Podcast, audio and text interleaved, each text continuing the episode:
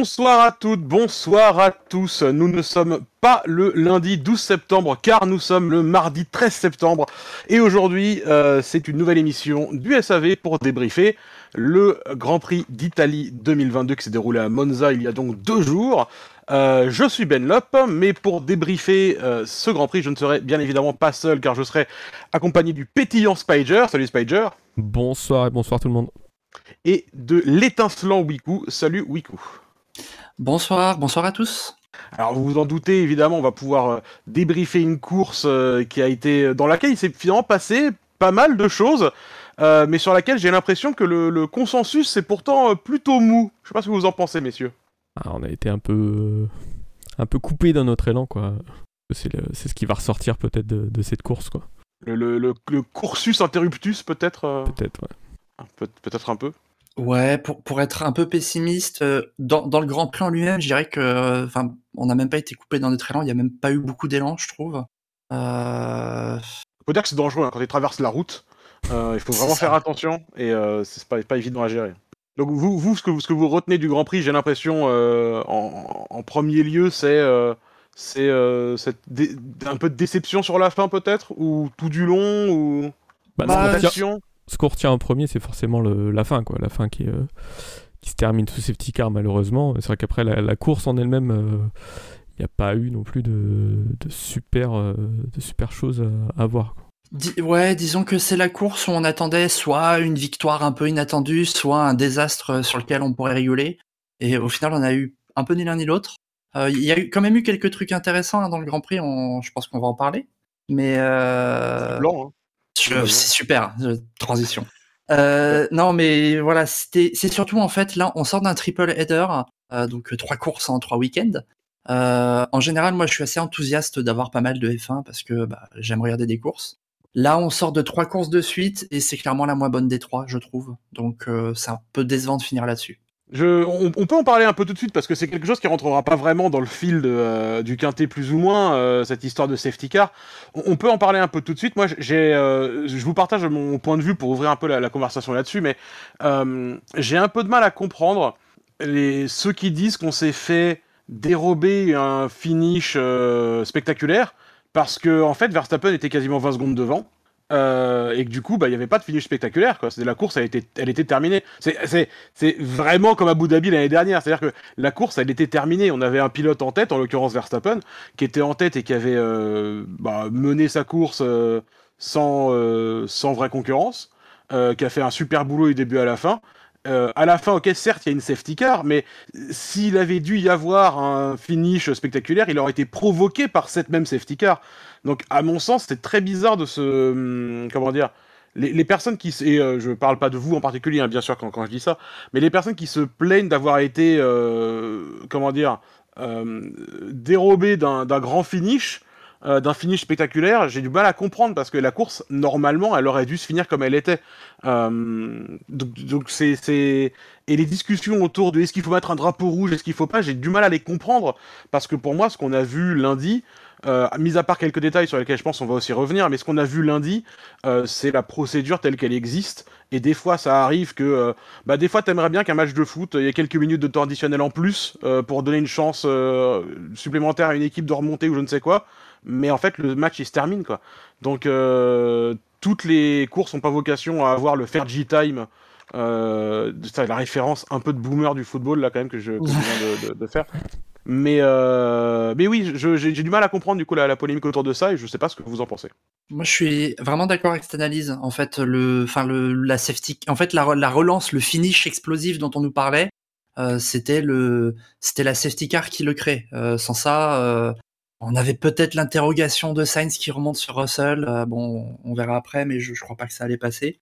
Et euh, ouais, ça, ça, sort un peu de nulle part. Et pour reprendre ton analogie, c'est comme si on avait un match de foot, on a 5 minutes de temps additionnel, et puis il y a quelqu'un qui se fait mal, et puis on dit oh non, mais si on avait eu 7 minutes, ouais, mais bon, je... enfin, faut bien que ça finisse quoi un moment.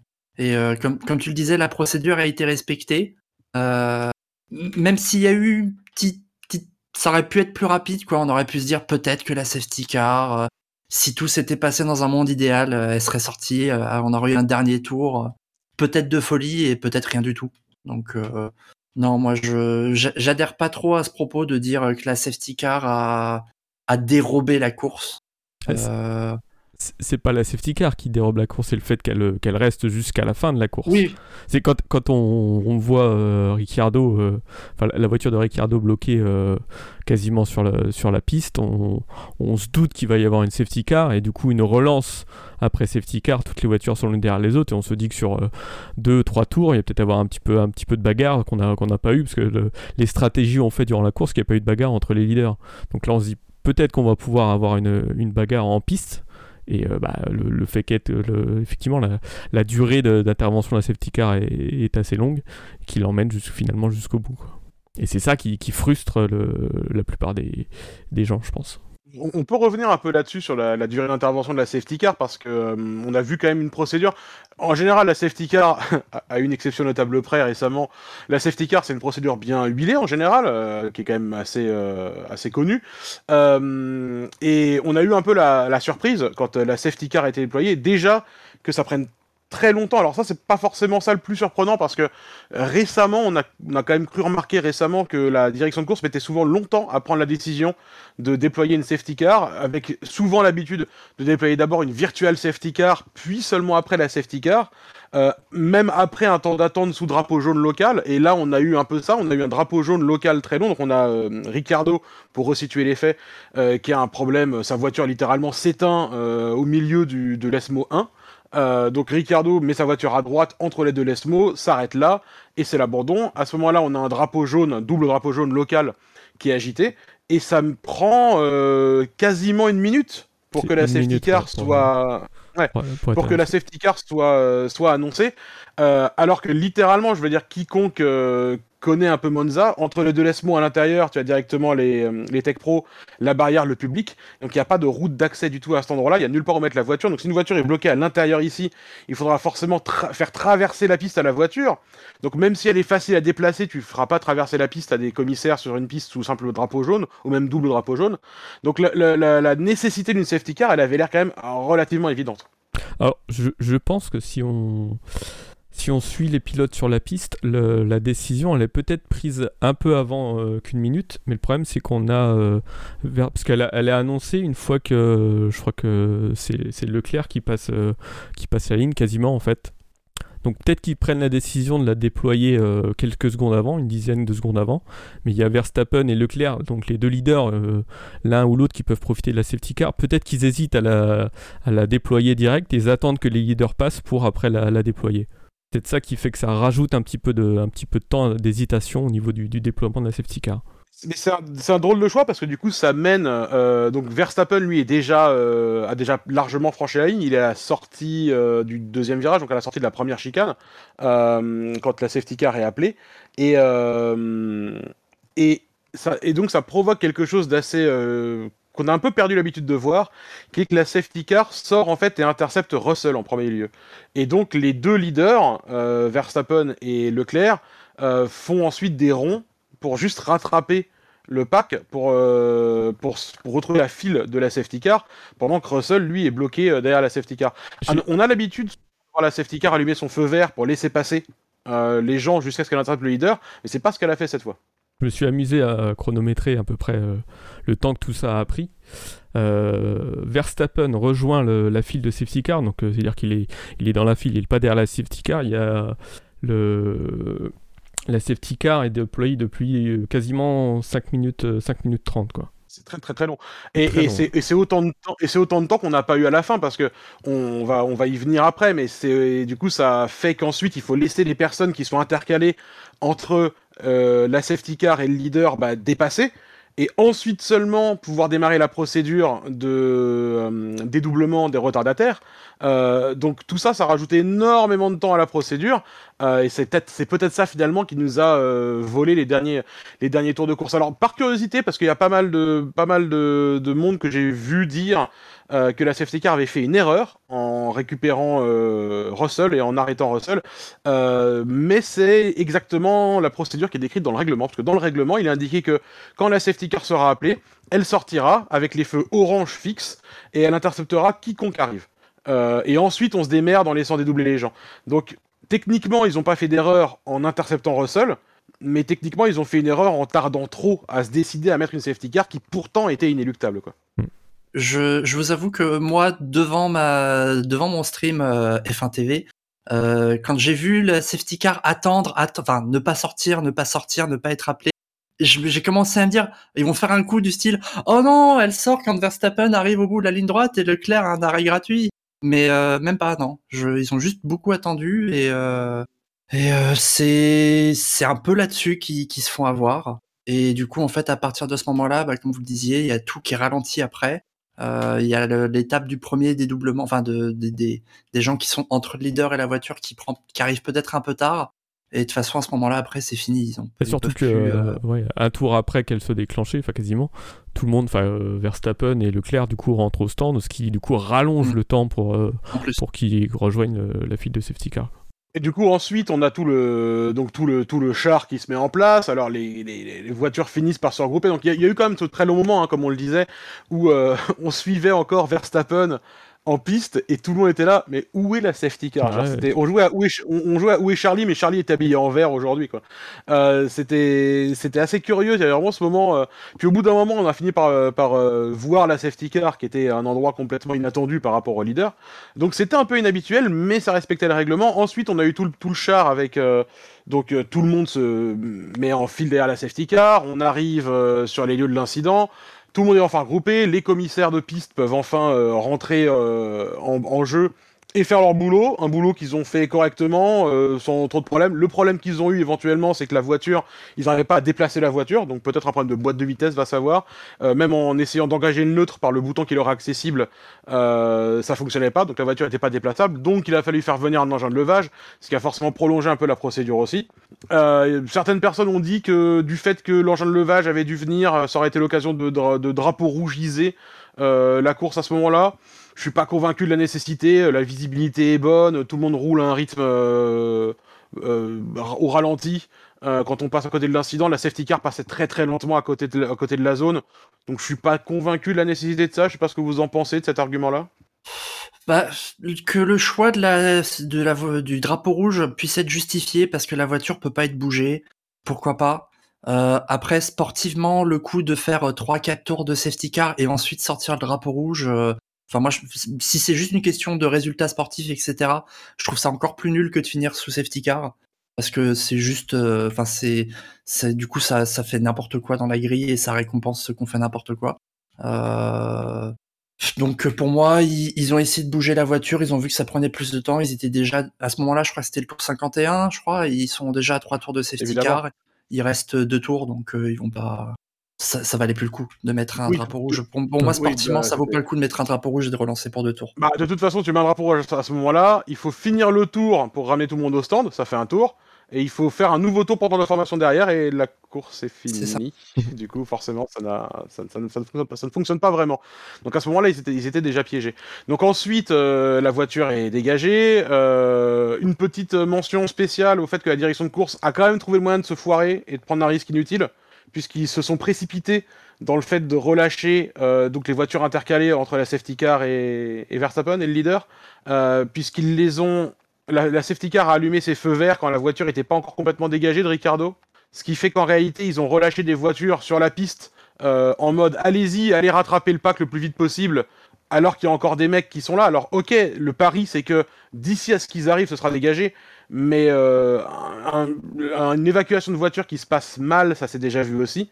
Euh, et ça peut être dramatique parce qu'à ce moment-là, le seul outil de la direction de course, bah, on est déjà sous safety car. Le seul outil de la, direction de course, en à ce moment-là, oui, effectivement, ça aurait dû être probablement le drapeau rouge et l'absence de reprise, ou alors de sauter sur la radio pour dire aux équipes attention, attention, attention, on va pas trop vite.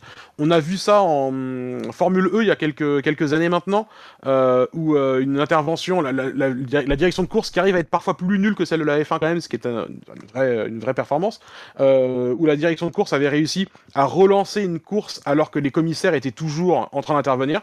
Je ne sais pas comment c'est possible, mais c'était arrivé.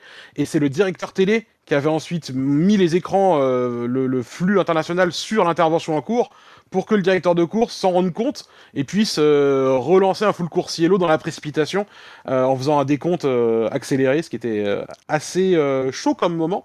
Donc on, évidemment, on veut pas que ce genre de truc se produise et je vois pas comment je vois pas pour quelle raison, enfin si je vois pour quelle raison ils voulaient relancer la course, mais ils ont quand même réussi dans tout le dans toute la situation qui était globalement gérée dans le respect des règles, ils ont quand même réussi à se précipiter sur un truc et à prendre un risque inutile et ça c'est quand même un truc pas qui est pas qui a pas trop été remarqué, mais qui est quand même un peu regrettable je trouve.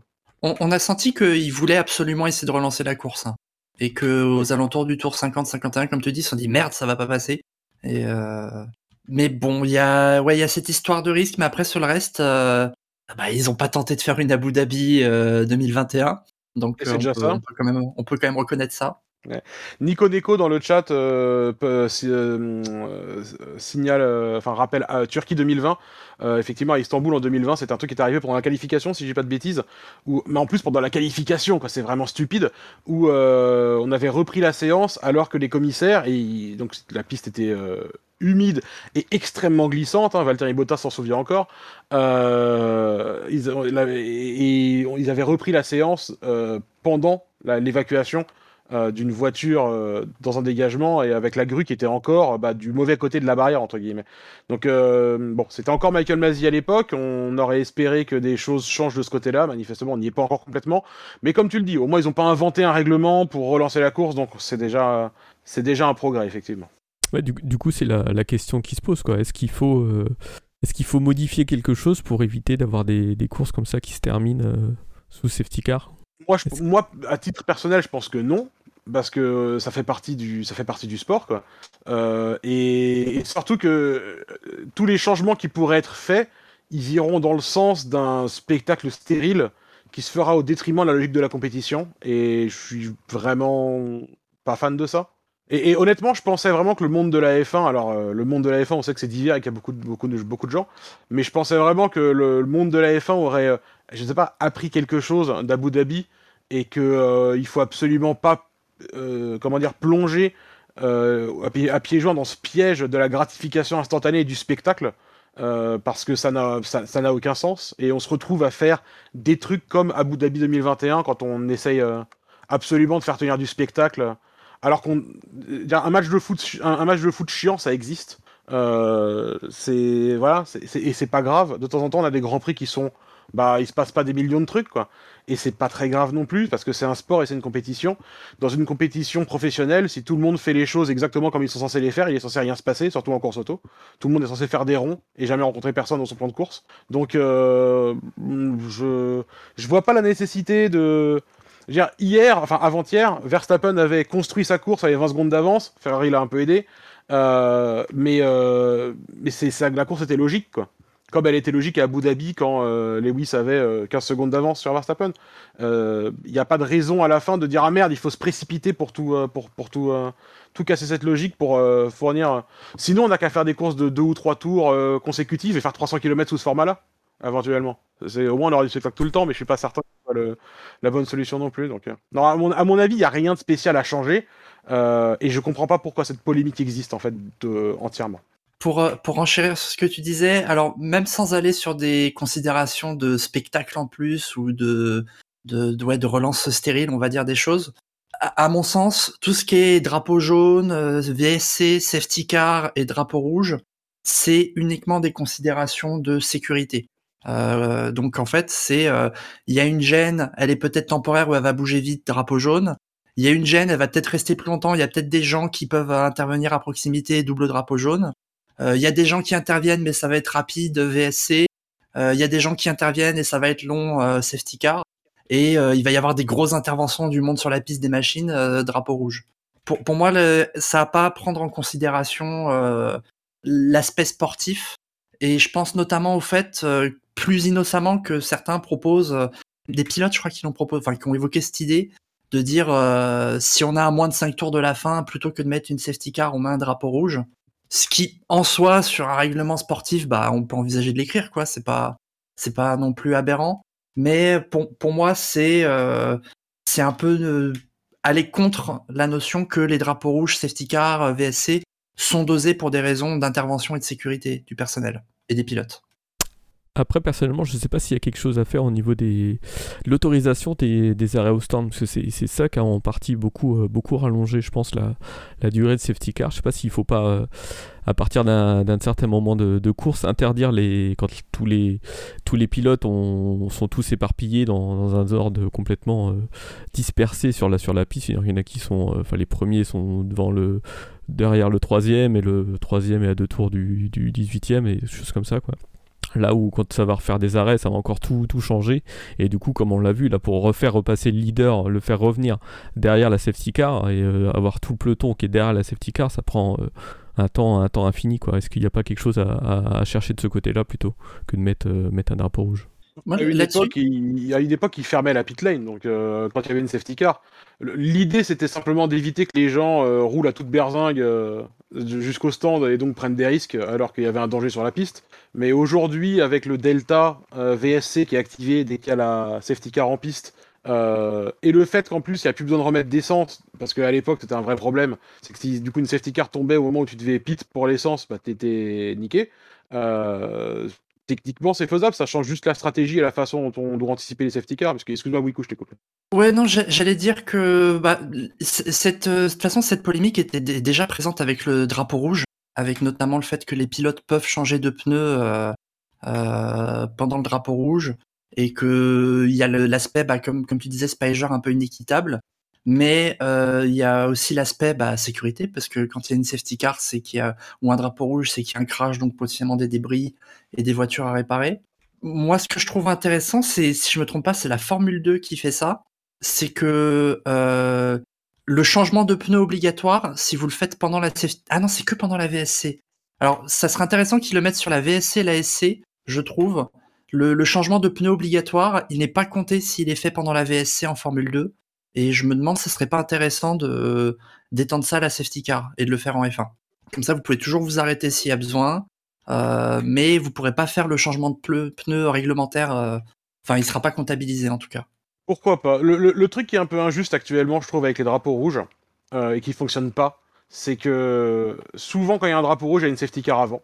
Et du coup, les gens voient une safety car et ceux qui peuvent en profiter pour bah, le font mais du coup, derrière, t'as un drapeau rouge, et du coup, ils se retrouvent derrière d'autres gens qui, pendant le drapeau rouge, vont aller changer les pneus. Et c'est ça le plus injuste, c'est l'espèce de double étape qui existe. Quand a un drapeau rouge qui est appelé, euh, genre, dès le départ, c'est pas très grave que tout le monde puisse changer de pneus. À la limite, ça, ça démarre une nouvelle course, entre, guillemets, c'est pas très grave. Euh, par contre, le fait qu'il y ait souvent une safety car avant, fait qu'effectivement, bah, si, si t'empêches les gens de faire leur changement de leur changement de pneu obligatoire pendant effectivement les safety cars, t'as pas besoin de le faire pour les drapeaux rouges, puisque du coup tu casses pas l'ordre euh, et la logique qui existe. Enfin, c'est. Mais, mais, mais, de toute façon. Ouais, excuse-moi, vas-y. Non, vas-y, vas-y, fini. Non, non, vas-y, je t'en prie, je C'est peut-être pour ça qu'il y, aura quelque chose à aller chercher, du coup, parce que ça, ça se rapproche du, de, de, de, fermer la pit lane quand, quand la safety car est déclenchée, histoire de voir euh, sur la piste euh, comment ça se passe, si on peut la dégager rapidement, ou s'il va y avoir nécessité d'un drapeau rouge, dans quel cas tout le monde pourra changer ses gommes après. Et euh, bah, si finalement ça se passe bien, et ben un tour ou deux tours après, on ouvre la voie des stands et puis ceux qui veulent rentrent, rentrent pour, pour changer, changer leur gomme. Quoi. Ouais, c'est ça, c'est fermer la pit lane sans fermer la pit lane, quoi. Enfin, euh, ils peuvent s'arrêter au besoin pour euh, des soucis techniques ou des réparations, ce genre de choses, mais ils pourront, ils pourraient pas en profiter stratégiquement. Après, bon, c'est la F1. Euh, aucun doute qu'au bout de trois courses, ils auront déjà trouvé un, coup de chétane pour, pour en profiter quand même. Ou alors que la, la FIA dira non, c'est trop bien, on arrête, ça fonctionne trop bien. Et, en, fait, en fait, le truc, c'est que le, là où j'ai peu d'espoir pour ce genre de changement réglementaire, c'est que c'est des changements réglementaires qui vont dans le sens de l'équité sportive et... pas du spectacle. Parce que le spectacle, c'est de créer des écarts entre les gens, c'est de faire des retournements de situation, c'est de faire ce genre de choses. Donc j'ai pas beaucoup d'espoir que ce genre de changement réglementaire soit beaucoup poussé euh, par, les, par, la FIA globalement. Euh, considérant les, fins de course et les, drapeaux, et les drapeaux rouges, euh, cet hiver, il y avait eu des discussions entre la FIA et les équipes et la Formule 1 pour savoir s'il fallait changer quelque chose. Est-ce qu'on devait mettre un drapeau rouge quand on est proche de la fin des courses pour garder quelques, quelques tours de course quand même à la fin? Est-ce qu'on enfin, qu'est-ce est-ce qu'on devait changer quelque chose? Et il n'y a pas de consensus qui a été trouvé, ce qui fait qu'on est resté sur la formule qu'on a actuellement. Ce qui veut dire que fondamentalement, c'est celle qui arrange le plus en moyenne tout le monde ou, ou le moins en moyenne tout le monde, ce qui est équivalent, hein, ça marche aussi, c'est pas très grave. Euh, du coup, voilà, la, discussion, elle a existé, personne n'est tombé d'accord, donc partant de là, je pense que de toute façon, c'est un peu un, c'est un débat sur Twitter, on va dire, pour, ainsi dire. Ouais, puis aussi la question de, la question du spectacle et de la relance, euh, mine de rien. Aujourd'hui, on considère que la safety car, parce qu'elle rapproche les voitures et qu'elle permet de faire un arrêt gratuit, euh, ça fait de la relance stratégique et il y en a qui peuvent faire un coup, il y en a qui peuvent se faire enfler même si on retire le, fait de changer les pneus, le simple fait de rassembler les voitures qui sont peut-être sur des stratégies décalées, ça va aussi enfler des gens et du coup en faire bénéficier d'autres. Donc je pense honnêtement que l'un dans l'autre, euh, il y a de toute façon les calculs qui sont au cas par cas. Je, je pense que les équipes ont pas énormément de solutions autres que que de, de propos. Enfin, y a, ils ont pas vraiment de préférence en fait sur euh, ouvrir, fermer, etc. D'un point de vue spectacle ou avantage stratégique. Par contre, euh, les équipes, elles, ça leur va que ça reste ouvert parce que ça leur laisse toujours plus de liberté. Et euh, je, je pense que les équipes voteront toujours dans le sens où elles ont le plus de marge de manœuvre. Messieurs, euh, est-ce que ça, résume un peu vos, pensées sur la course et sur toute cette situation de safety car, de drapeau rouge et d'interruption de, course en général? Oui, je pense. Eh ben, Écoute, je pense bien. après 30 minutes, je pense qu'on peut passer à la suite. ouais, allez, on se dirige, on se dirige vers le quintet plus ou moins.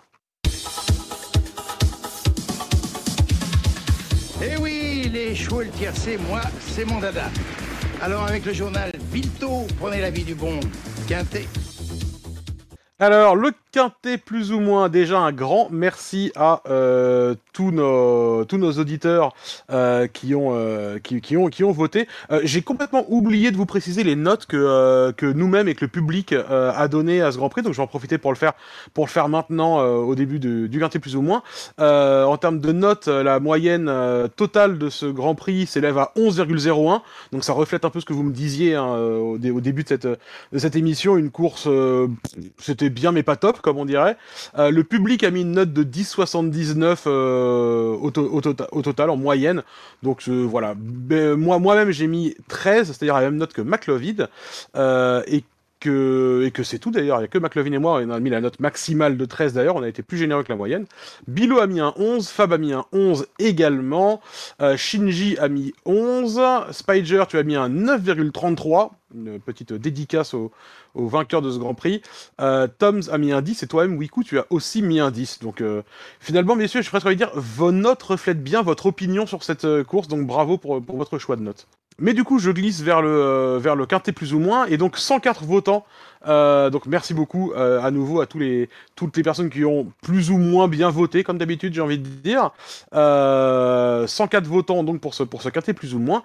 Et on va bien entendu commencer, comme à l'accoutumée, par le quintet moins. Messieurs, à votre avis, qui ferme la marche du quintet plus ou moins cette semaine? Ah bah Latifi. Un Latifi à ma gauche. Pour la comparaison, c'est, ça peut être qu'un Latifi. Eh bien, écoutez, euh, vous, vous avez tort. Non, je déconne évidemment. C'est Nick de Brise.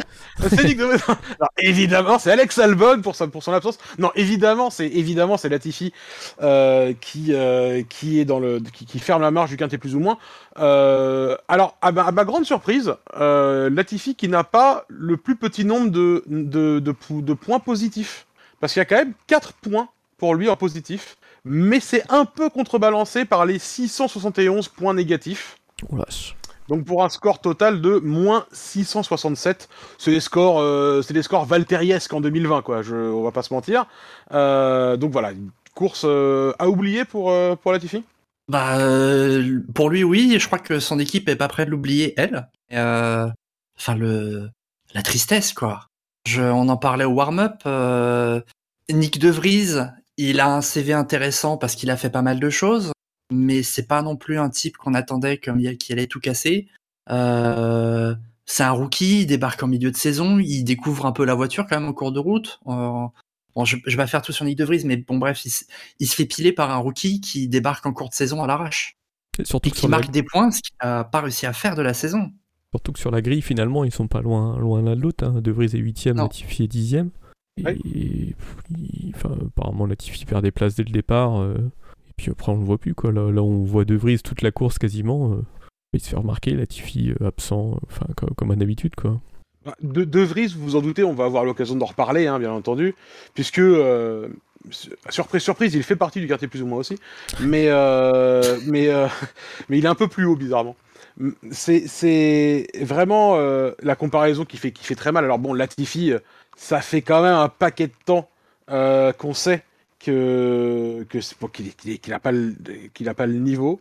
il a toujours végété en F3, en, F, 2 pardon, il faisait rien, il végétait là parce que bah il payait son baquet quoi, comme tous les pilotes de F2. Hein, ça y a pas de honte à ça, mais il y a vraiment aucune autre raison pour lui d'être là. là, il se retrouve à avoir sa chance, je mets des gros guillemets, chez Williams parce que bah, il est arrivé un moment où Williams, bah, clairement, euh, cherchait un pilote avec des sous, et c'était lui euh, qui a tapé à la porte au bon moment. Euh, c'est indigent, c'est absolument indigent, quoi. C'est il y a rien à y a rien à sauver. il a mis la moitié de la saison à déjà pas éclater la voiture à chaque course. Enfin, j'exagère un, petit peu, mais mais mais c'est il, se passe rien, quoi. Donc en, vrai sur la course de Latifi, il y a, y a rien à dire, quoi. C'est-à-dire qu'il est il est derrière tout le monde, il est plus lent que tout le monde. Euh, il propose rien, alors que c'est probablement le week-end où la Williams allait être le plus à son avantage, si on peut ainsi dire. Euh, et voilà, résultat, il se retrouve 21ème euh, au classement pilote. Quoi. ça, c'est terrible. Hein. Mais pour, pour, revenir sur un truc que tu as dit là, la question de pas au niveau. Je pense que de toute façon, c'est quand même clair depuis un moment que Latifi, c'est le niveau le plus faible de la grille. Mais il y avait toujours un peu cette, cette optique de dire c'est le niveau le plus faible, mais il n'est pas forcément indigne de la F1. Euh, on peut juste dire que c'est le plus mauvais des, au milieu de 19 autres très bons pilotes. Euh, parce qu'en plus, au niveau équipier, bon, il a eu George Russell, donc c'est pas évident pour la comparaison. Et là, il a Albon, même si euh, Albon, c'est peut-être pas le même niveau que George Russell, c'est quand même a priori un bon pilote euh, qui s'est très vite approprié l'équipe. Là, là-dessus, Latifi, s'est fait, bah, il s'est fait bouffer par Albon. Et là, il y a un, il y a bon, j'allais dire un petit jeune, mais il a 28 ans, je crois, mais euh, un, petit rookie qui arrive et il se fait bouffer pareil. Enfin, c'est là, c'est la preuve qu'il a plus le niveau pour la F1. En fait, en fait, c'est si tu veux, il y a ça. Il y, a, vraiment au début de la saison, Albon, après avoir passé un an en dehors de, tous les baquets, euh, arrive dans l'équipe et instantanément est plus performant confortablement. Euh, bon, mon opinion personnelle sur Albon, c'est que tu disais il a peut-être pas le niveau de George Russell. Moi, je pense que si. Mais ça, c'est mon opinion personnelle sur Albon. Je pense que c'est un pilote beaucoup plus fort que ce que tout le monde pense, euh, globalement. Mais, euh, mais voilà, il arrive, il bat euh, Latifi tout de suite. Bon, bon, voilà, on se dit ok, mais bon, c'est Albon, il revient, c'est un, un, bon pilote. Mais bon, au bout d'un an d'absence, c'est vrai que ça, fait, ça, fait, ça faisait quand même un peu mal. Mais alors là, le mec, il est installé dans l'équipe depuis je sais même plus combien de temps. Et il y a un gars qui arrive et qui ah, et puis il y a un gars qui arrive qui débarque qui débarque littéralement pour le week-end et, et puis, puis il, a, il perd pied, quoi. C'est... Enfin, il perd pied. Est-ce qu'il a, est-ce qu'il a déjà su nager, quoi? Bah non, mais là, il perd complètement pied. Enfin, il est enfin, il, doit pas se faire déborder par Nick De Vries. Parce que, parce que tu vois, qu'on dise qu'un Ricardo euh, perd de pied euh, récemment, ok. Latifi, il perd même pas pied. Latifi, il a jamais nagé, quoi. C'est vraiment, enfin, c'est, il a, il a, et, je suis désolé, hein, je, sais que c'est la mode de dire ah mais euh, Nick Latifi, c'est un bon gars, il est gentil, ah Gotifi, machin, etc. Mais euh, bon, bah, c'est une chèvre. C'est-à-dire que ça, ça, fait quand même un certain nombre de fois que euh, au SAV d'or, dans les dernières années, on a toujours eu un mot pour la qualité du plateau. bah, deux exceptions dans les années récentes, c'est Mazepin et Latifi, quoi. Alors Latifi, il a pour lui de pas être un immonde connard, contrairement à Mazepin, mais ça reste qu'il est nul, quoi. Et, euh, que clairement, il n'est pas au niveau, il n'a pas le niveau pour être en F1. Et quand les gens, euh, la dernière fois, quelqu'un me disait, ouais, mais attends, tu sais pas comme les, euh, c'est pas comme les pilotes payants d'une époque, au moins il n'est pas dangereux. Bah, je suis désolé, Spa cette année, là, il y a quelques semaines, il y a deux semaines, à Spa, il se sort tout seul comme un con dans le gravier, il accroche Bottas en revenant à la perpendiculaire sur la piste. Je suis désolé, hein, je sais pas ce qu'il vous faut de plus, quoi. Donc je... Puis il a, il a été dangereux pour le huitième titre d'Hamilton aussi l'année dernière. Donc je, je... je, je, sais pas, je sais pas ce qu'il ce qu'il faut, ce qu'il faut de plus, quoi. C'est vraiment, il a, il a pas le niveau, il est pas en maîtrise de sa voiture. Enfin, c'est voilà, c'est. Il, il est pas dangereux comme un UGID qui est capable de caler en ligne droite et de pas savoir redémarrer sa voiture, si je me trompe pas. Mais euh, ouais, clairement, il a pas le niveau. Et là, honnêtement, il a beaucoup de chance que Nick De Vries ne soit pas au niveau physiquement. ça, on en reparlera après, je pense. Mais il a de la chance que, que De Vries soit pas en forme physiquement pour directement finir la saison. Parce que, enfin, qu'il n'ait pas la prépa physique. Parce que ça, c'est vraiment une performance à se faire remplacer en cours de saison, là. Ouais. de toute façon, ils ont rien à perdre, Williams. Ils, ils marquent pas de points. Donc, si économiquement ils sont bons, ils disent bah tiens, on te rembourse sur la fin de l'année, puis euh, de Vries, je suis sûr que Toto, il sera content de nous le faire gratuitement et euh, et euh, et ouais, c'est ça, ça passerait quoi. Messieurs, plus rien à ajouter sur le, le sublime Nicolas Latifi? Juste quand tu disais les gens qui parlent de Gotifi, je pense que c'est pas très gentil. Hein. Non, non, c'est évidemment pas. non, c'est évidemment un surnom moqueur. Évidemment. Mais non, non, mais parce que quand voilà, tu disais, il y, a les, y a les gens qui disent, oh Nico, il est gentil, Gotifi, le, Gotifi, il est quand même. oui, oui, oui, oui, mais il, il, est, il est moqueur, mais il n'y a pas de, il y a pas de, comment dire, il n'y a pas d'animosité envers Latifi comme il y en avait envers Mazepin, par exemple, tu vois. Ouais, oui, c'est euh, pas. Mazepin, il a pas eu de, il, il s'est pas fait surnommer Mazegot, tu vois. C'est le Gotifi, c'est un surnom moqueur, mais c'est moqueur un peu en mode, euh, tu vois, c'est. Euh, c'est pas c'est pas de la moquerie extrêmement euh... enfin il se fait pas traiter de grosse merde tu vois. C'est c'est de la moquerie mais c'est pas aussi euh, négatif et méchant. Mais je suis d'accord avec toi hein, c'est évidemment quand les gens disent Gotify ils disent pas une seule seconde que effectivement c'est le meilleur du monde. C'est y a pas de y a pas de y a pas de doute là-dessus. Un, un, un quand même excuse-moi vas-y. Juste pour les non-anglophones, peut-être l'expression GOAT en anglais, c'est pas chèvre, c'est euh, greatest of all time. Oui, oui. C'est écrit comme GOAT, mais du coup, c'est une expression. Ah, un, petit mot, bien sûr, pour, euh, parce que du coup, on parle d'un pilote Williams euh, et euh, de son coéquipier qui donc été remplacé, de Alex Albon qui était remplacé, qui était opéré d'une de, de, appendicite qu'il a, qu'il a faite le, le, week-end dernier. on a appris très récemment qu'il y avait des, il avait des complications liées à l'anesthésie, euh, d'insuffisance respiratoire, mais qu'il allait bien. Euh, et qu'il était en voie de récupération. Euh, bon, ce genre de situation, euh, est-ce que vous pensez que le, le, sa participation à Singapour pourrait être engagée, vous pensez? On n'est pas médecin, hein, on va déjà faire un mhm. disclaimer d'office. On n'est évidemment pas médecin.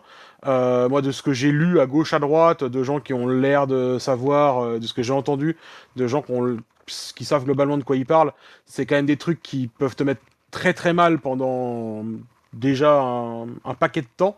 Euh, et que c'est pas des choses que, tu récupères en deux jours non plus.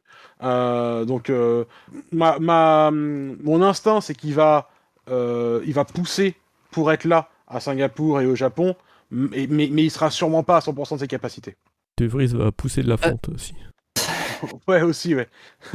Euh, ouais, ouais, bah Albon, il y a dans les complications, il y a le fait qu'il s'est quand même retrouvé, je crois, sous respirateur une nuit, euh, sous, sous, poumon artificiel, comme on dit. Euh, donc intubation, etc. Donc c'est pas très agréable. Physiquement, c'est très éprouvant. Je... Après, comme tu dis, on n'est pas médecin. Est-ce que il aura d'autres surcomplications? Est-ce qu'il aura d'autres examens? Euh, Je sais pas. Euh... Après, il a, il a de la chance, c'est qu'il y a trois semaines et que bah, ça reste un athlète jeune. Donc, s'il y a quelqu'un qui peut bien s'en remettre, c'est Alex Albon, quoi. Enfin, comme, comme les autres pilotes, mais il, il, a le profil type d'une personne qui peut vite se remettre. On lui souhaite. Oui, et puis comme tu dis, en termes d'autres examens, de toute façon, c'est des mecs qui sont aussi suivis à longueur de temps. Euh, c'est sûr que tu, peux pas, tu, peux difficilement être mieux positionné que ces mecs-là pour le suivi médical. Ça, il n'y a, pas de, y a, pas de doute. Même en termes de moyens, je pense que ça va. Il devrait s'en sortir aussi. Même aux États-Unis, il pourrait payer son traitement. C'est pour te dire si vraiment ça va. Euh, ok, est-ce que vous voulez qu'on passe à. Excuse-moi, oui? D'un autre côté, il peut, enfin, il, peut manquer une course, quoi. C'est pas, ça va pas ternir son sa réputation ou il, a rien à jouer au championnat donc euh, si vraiment il est pas bien il peut il y a un pilote qui fait le qui fait le taf euh, qui, qui, peut être mis dans la dans la voiture et donc euh, il peut il peut prendre encore une course. Après là-dessus un des cauchemars des pilotes c'est de laisser ta voiture à un autre hein. parce que il a pas d'inquiétude mais bon je pense pas que ça se produirait hein, mais si De Vries il remonte dans sa voiture et qu'il remarque deux points ou pire à la prochaine course ça, va l'emmerder quand même lui aussi. On va être amené à reparler de De Vries, hein, de toute façon. Oui, oui, bah oui. Euh, voilà, mais mais euh, parce que parce qu'il y a des choses à dire sur la façon dont les choses se sont passées, évidemment, pour lui. Euh, mais mais en tout cas, moi, tout ce que je souhaite à Alex Albon, c'est qu'il prenne son temps. S'il a besoin de se reposer, comme tu le dis, Spider, il n'y aura pas mort d'homme. Euh, S'il a besoin de se reposer, il y a De Vries qui est là, qui a très envie de conduire. Euh, on peut, ils peuvent leur... Williams euh, sait qu'ils peuvent leur mettre dans la voiture sans trop de problèmes, euh, qui performera à un niveau acceptable, même si Singapour, physiquement, ça va être un Ouais, peu plus je- compliqué. Mais, mais en tout cas, voilà, ils savent qu'ils ont un remplaçant, si besoin.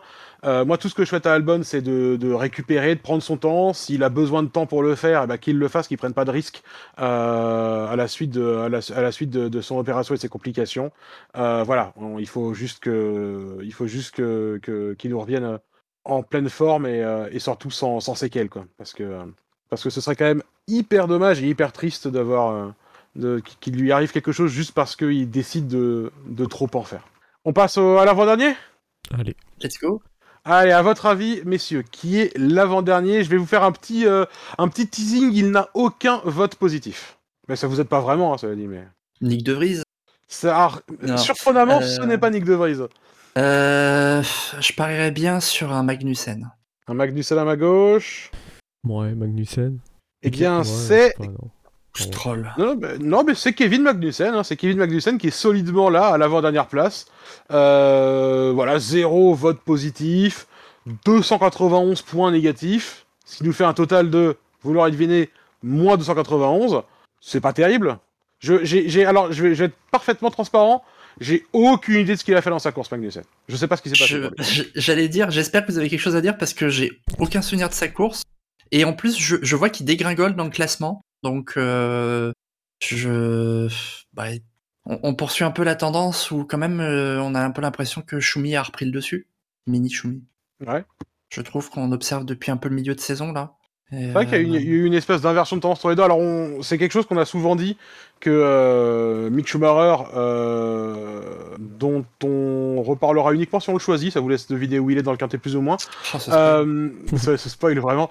Euh, Mick Schumacher, on, on- on le dit depuis un moment que c'est pas le mec qui apprend le plus vite au départ, qu'il est vraiment rapide à la fin, euh, mais que le chemin pour, arri- pour arriver à ce, niveau de performance, euh, il peut être un peu long. D'autant plus que l'année dernière, son benchmark, c'était quand même Mazepin, donc il a vraiment pas eu besoin de forcer son talent du tout, et je pense que ça lui a pas fait du bien euh, pendant toute l'année, de pas avoir de vrais points de comparaison, de pas avoir besoin de, se, dépasser.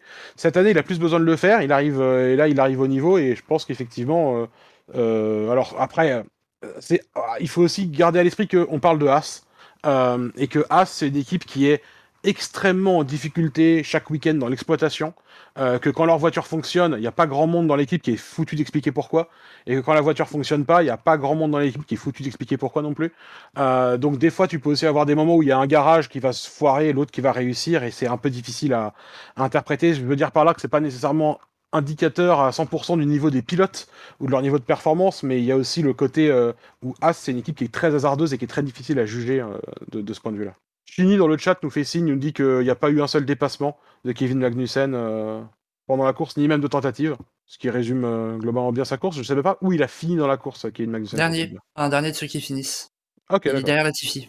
Ah merde Ouais, non, il est derrière Latifi et euh, enfin à, à la mi-course, en fait à la mi-course, il tombe derrière dernier, genre autour euh, 25 et euh, il en décolle plus. Ah oui, c'est, c'est. Ah oui, non, d'accord, oui, non, bah, ok. je- du coup, je suis presque surpris qu'il. euh, du coup, Latifi prend plus cher uniquement parce qu'il y a la comparaison avec De Vries, quoi.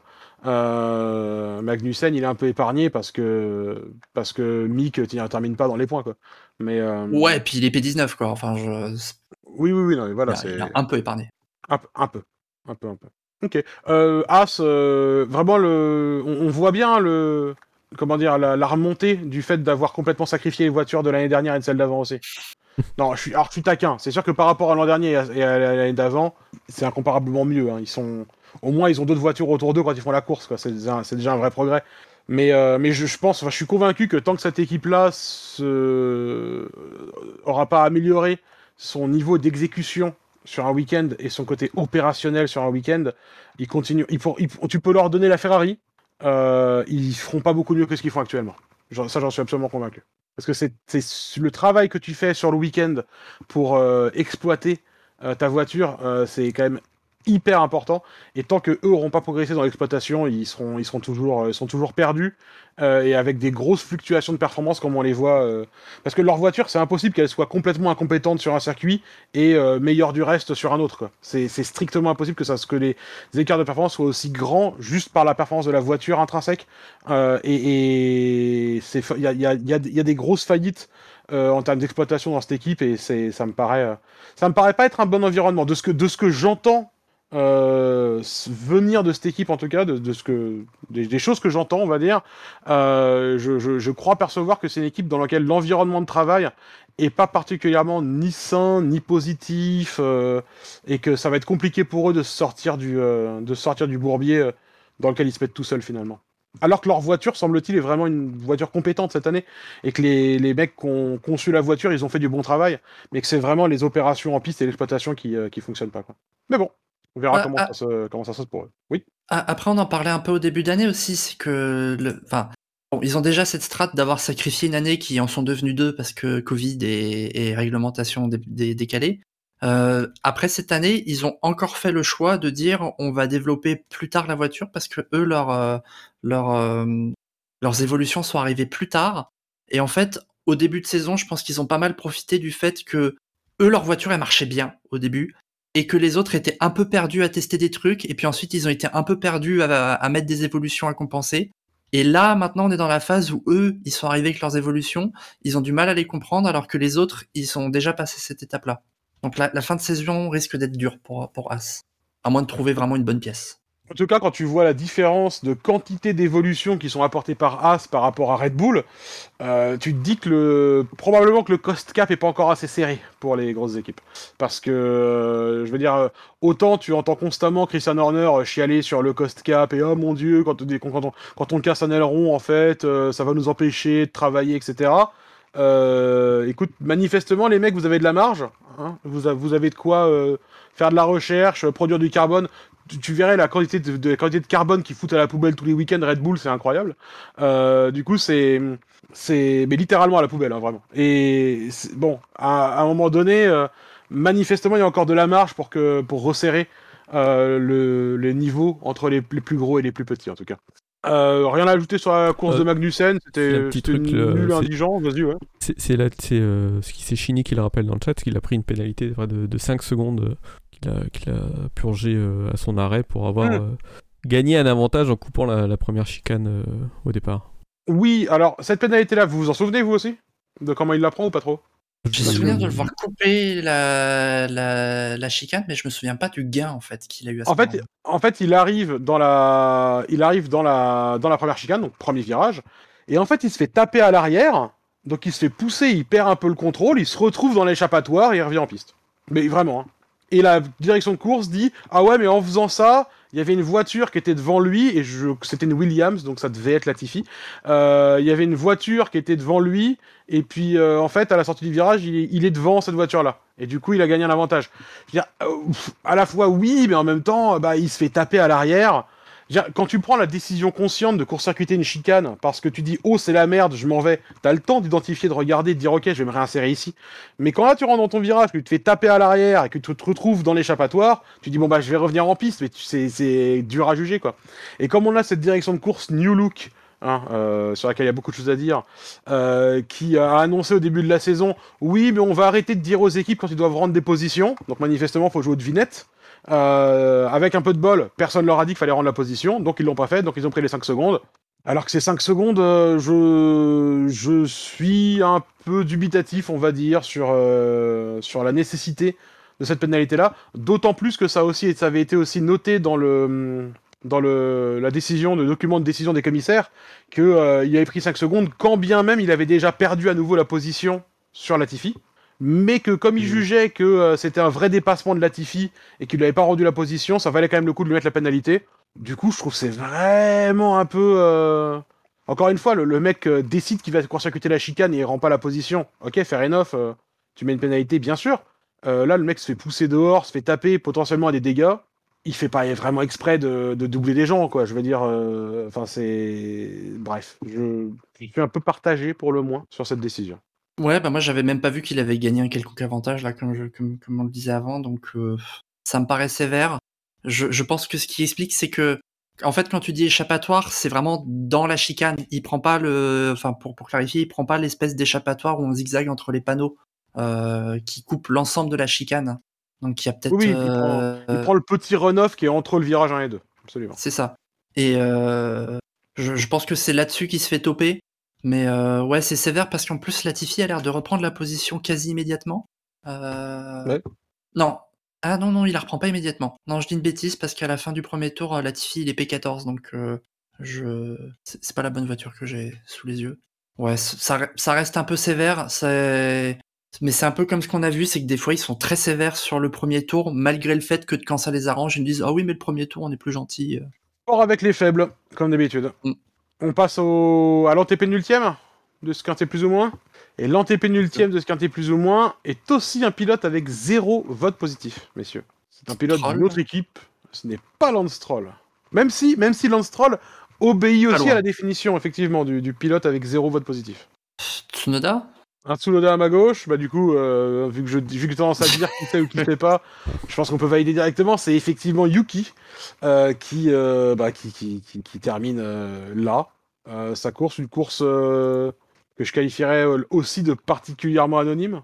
C'est pas, pas une, enfin, j'ai pas le souvenir d'un truc honteux de la part de Tsunoda particulièrement, d'une course affreuse comme celle de Latifi, euh, mais euh, ou de Magnussen manifestement. Mais, euh, mais, mais en tout cas, euh, Bah, après lui, il a, Et, ouais, il a la malchance de partir euh, vraiment dernier et de pas avoir une euh, ni une Ferrari, ni une Red Bull, ni une Mercedes quoi. Donc euh, il finit, il finit devant Latifi et Magnussen. ouais, Je pense qu'il Ouais, partant d'aussi loin, il y a peut-être pas beaucoup, beaucoup plus à aller chercher quoi. Avec Bah, la voiture, avec même un- l'Alphatori quoi. Ouais, c'est c'est quand même un peu frustrant parce que aux alentours du tour 10, alors probablement, je crois pas qu'il y ait encore beaucoup d'arrêts à ce moment-là, mais au tour 10, il a, il a les deux As. Bon, il a Hamilton, mais on va dire que ça, c'est pas réaliste de le garder. Mais il a les deux As et Bottas, en plus de Latifi derrière lui. Mhm. Et, euh, et au final, euh, Schumi et Bottas le passent. Donc, euh, c'est- à mon avis, c'est la comparaison avec Gasly qui, lui, a plutôt évolué tout du long vers le haut du tableau.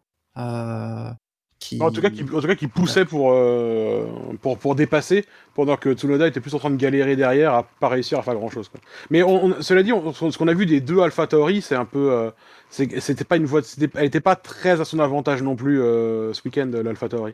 C'était, elle a- il lui manquait un peu de performance en ligne droite pour euh, challenger les gens, euh, pour challenger les voitures autour d'elle, et du coup, bah, euh, ils ont fait beaucoup de stationnaires en fait quoi, pendant la course. Ouais, Ga- Gasly, on l'a presque plus vu pousser pour. euh, Enfin, quand il poussait pour dépasser, c'était Ricciardo. Donc, bon. Et quand il. Sans réussir d'ailleurs. Et, euh, et on l'a presque plus vu défendre après. Donc, euh, ouais, ça, ça allait pas au global pour les AlphaTauri. C'était. C'était un peu course perdue de toute façon pour Tsunoda. Ah, euh, de toute façon, c'est plus difficile quand tu pars du fond de grille mais que t'as pas Mm. une voiture de, de, de, de leader. Quoi. Donc forcément, la course, elle allait être plus compliquée. Ben, il a fait euh, la course que j'imagine qu'il a pu, mais bon, c'était c'était parfaitement pas remarquable. Quoi. Et je pense que con- contrairement à Magnussen, où on avait un petit peu moins effectivement sa, sa pénalité, euh, sa pénalité à, à débriefer. Euh, mais dans le cas de Tsunoda, je, manque d'éléments à, à évoquer. Nous pouvons donc passer au quatrième en partant de la fin. Euh, qui est, qui est, qui est. Allez, on reste un peu dans la même zone hein, dans le classement euh, final de la course. hein. puisque c'est. Stroll, C'est pas Stroll. Bottas. C'est Bottas. Oh. C'est effectivement Valtteri Golo Bottas qui, euh, lui, a un fantastique score, euh, donc zéro vote positif, euh, lui aussi, et 157 points négatifs. Vous avez pas dit pour Tsunoda, c'est 240 points négatifs hein, qu'il avait Tsunoda quand même. Euh, donc Bottas relativement loin devant Tsunoda, 157 points euh, négatifs, donc un total de moins 157. Euh, voilà, rien de spécial à, à dire non plus. Je pense que la course de Valtteri, euh, bah, l'Alpha euh, Romeo euh, qui euh, n'en finit pas de montrer ses limites. Je pense que c'est un peu ça la thématique. Bah, lui, c'était compromis dès le premier virage. Euh, Il déjà, je crois qu'il prend du- vraiment un bon départ. Et Il fait pas Et partie fait- petit accrochage là? Si c'est ça, il fait partie du petit accrochage. Et euh, lui, lui, manifestement, il s'en sort vraiment mal parce qu'il partait 15e et à la fin du premier tour, il est 20e. On a l'impression que depuis qu'ils essaient de la faire évoluer, euh, l'Alfa Romeo, ça, ça marche pas. Malgré tout le, le, c'est hyper dur à dire manifestement, malgré tout le capital sympathie que euh, Canal Plus a pour Fred Vasseur, euh, on a l'impression que ça, cale un peu l'achat Alfa Romeo, ça progresse plus. Alors après, bon, Alfa Romeo Sauber, hein, on sait aussi qu'il y a les, les, plans de reprise à l'avenir, que manifestement le partenariat entre Alfa Romeo slash FCA et, et Sauber, c'est pas non plus un partenariat si proche que ça globalement, donc euh, ça reste une équipe indépendante aussi, donc ils font, ils font le taf qu'ils peuvent faire avec les moyens qu'ils ont, on va dire. Euh, mais c'est sûr que ça ça, n'a pas l'air de. En fait, c'est un, un, peu, euh, c'est ce que tu évoquais tout à l'heure, Wiku, c'est une situation qui a l'air finalement un peu similaire à celle de Haas, où en fait c'est les équipes qui, pareil, Alfa Romeo, ils ont, ils ont eu un excellent début de saison. Et euh, maintenant, ils ont plus de mal à suivre le rythme. Peut-être parce que c'est maintenant la période où ils rencontrent les problèmes d'évolution euh, et de corrélation que d'autres équipes ont rencontré plus tôt dans la saison quand ils ont déjà commencé à ramener de nouvelles pièces et qui se sont rendus compte plus tôt de, leur, euh, de, leur, de, leurs difficultés. Donc aujourd'hui, ça a l'air plus compliqué pour eux, en tout cas, de, de faire avancer la bagnole. Je vous fais un petit, un petit spoil, hein, mais Zou fait partie du quintet mou, lui de son côté. Euh, donc euh, voilà, c'est pas, il n'y a pas de, il n'y a pas de, de, la performance des Alfa Romeo n'a pas, euh, comment dire, n'a pas ravi grand monde, on va dire. Ouais, bah pour pour surenchérir sur Bottas et là-dessus, c'est c'est pas la première fois que qu'une équipe de de, de, de Fred Vasseur, on va dire, sombre un peu progressivement. Euh, Bottas, lui, pour appuyer ça, il, est à 7 courses sans points. Euh, 7 courses de suite sans points. Et vraisemblablement, selon motorsport.com, c'est la première fois depuis, depuis 2013. Ouais. C'est euh, ouais, c'est c'est pas une c'est pas une période faste, on va dire, ni pour. C'est vrai que on a tous euh, été euh, assez euh, agréablement surpris par euh, bah, l'arrivée de, de et, de, son développement aussi, parce que mine de rien, il progresse aussi le con. Euh, on, a tous été, étonnés par ça. Au début de la saison, forcément, il se faisait battre euh, assez facilement par Bottas. là, c'est même plus devenu rare de voir Bottas derrière son coéquipier en qualification. C'est quelque chose qu'on a déjà vu se produire plusieurs fois, alors qu'on l'aurait pas forcément imaginé ça au début de la saison. Ouais, ouais, ça va être compliqué. Après, euh, ceci étant dit, euh, là, on, on parle du fait que euh, c'est compliqué pour Alfa Romeo. On a dit que c'était compliqué la fin de saison là pour AlphaTauri. Euh, c'est compliqué pour As. Est-ce que c'est pas aussi simplement les petites équipes qui rentrent dans le rang après un début de saison ou bah, changement de réglementation, donc classement un peu chamboulé, des petits coups à jouer, et qu'en fait les petites équipes qui ont moins de moyens se, bah, rentre un peu euh, rentre un peu dans le rang et que euh, Alpine, McLaren, euh, Mercedes remettent un pied devant l'autre et sont à peu près à leur niveau respectif attendu. et qu'il reste Aston Martin qui navigue un peu entre les deux, qui est peut-être un peu plus régulier mais toujours pas performante. Ouais, ambiance, la fête est finie pour, pour un peu, ouais. un peu. pas grand chose d'autre à ajouter sur après cet effet sonore un peu à la bouche que je viens de faire, digne d'Olivier Panis? Euh, qui donc désormais l'excellent propriétaire d'un casque de Fernando Alonso et vice versa. Euh, je tiens quand même à le souligner que Fernando Alonso a tenu lui-même à rencontrer. Il a dit écoutez, je, je sais qu'Olivier Panis est dans le coin, je veux, je rencontrer cette légende, cette personne euh, si, si fabuleuse qu'est Olivier Panis. Je veux l'entendre faire des bruits de bouche comme quand il commentait la Formule E. vite, vite, vite. Et, du coup, ils, ont enfin, ils sont enfin parvenus à se rencontrer et à s'échanger les casques. Euh, voilà, c'était un petit aparté sur Olivier Panis euh, que, nous, que nous saluons euh, ou pas. parlons du, de celui qui mène la charge dans ce qu'un témoin. Alors lui, attention, il n'a pas zéro vote positif. Il a 9 points. Ce n'est pas Stroll. Il a 9 points. Ce qui veut dire que Stroll réussit la performance d'être dans le quintet mou avec zéro vote positif. Ce qui est quand même assez fort. Mais ce n'est pas de lui que nous parlons, car nous parlons d'un pilote d'une équipe de pointe, messieurs. Euh, d'une équipe de pointe D'une équipe de pointe. Définie pointe. Pointe, pointe, pointe. Pointe selon eux ou pointe en vrai? Non, pointe, parce que pointe selon eux, ça aurait été Alpine, je te vois venir. Euh, non, non, une vraie équipe de pointe. Pérez C'est Pérez. C'est Pérez. Je, l'avais oublié. Bah voilà, c'est bien résumé. Voilà, c'est tout. C'est dans la lignée de... des dernières courses. Euh, où il est vraiment complètement effacé par rapport à Verstappen. Moi, je tiens à souligner vraiment, vraiment, ils ont bien fait de remplacer Albon par Perez, vraiment. voilà. C'est tout ce que j'ai à dire sur Perez et sur le Red Bull à ce sujet. Je vais vous laisser débriefer euh, Perez hein, maintenant. Alors, euh, vous aurez noté, auditeur, 2021, Perez par Ben Lopes, c'était il y a marqué euh, merci les gars de me donner un baquet sur ma voiture. Et Perez 2022 par Ben Lopes, c'est oh, on a bien fait de le mettre à la place d'Albon. J'en peux plus de Perez. Je, vraiment, quoi. J'en pouvais déjà plus l'année dernière. C'était insupportable à regarder. Parce que c'est. J'espère vraiment qu'on lui fait des, des, des, bonnes caresses sur la tête à la fin de chaque course pour le remercier d'être le bon toutou. Euh, c'est insupportable, c'est nul, ça n'a aucun intérêt, quoi. Enfin, c'est c'est pas de la course, c'est pas du sport ce qu'il fait. C'est littéralement il est là parce que et puis il fait ce qu'on lui demande de faire. Tiens, est-ce que tu peux t'arrêter et pisser sur le bord de la piste pour faire glisser notre voiture Enfin, il le fera quoi. C'est c'est c'est j'en pouvais plus l'année dernière de Perez, j'en peux encore plus cette année quoi. C'est insupportable. C'est, il, fait disparaître de la Formule 1 euh, euh, en 2020, fin 2020. Voilà, il a, il a fait chialer trois personnes parce qu'il a gagné une course avec de la chatte absolue. Bon, il a fait une bonne course aussi, hein. Mais, mais voilà, il a gagné une course par miracle. Euh, voilà, là où il se passe tous les malheurs pour, pour Russell, à Sakir. bon, bah voilà, je, je, il n'y a rien à dire sur Perez, quoi. C'est, nul, il n'a pas le niveau.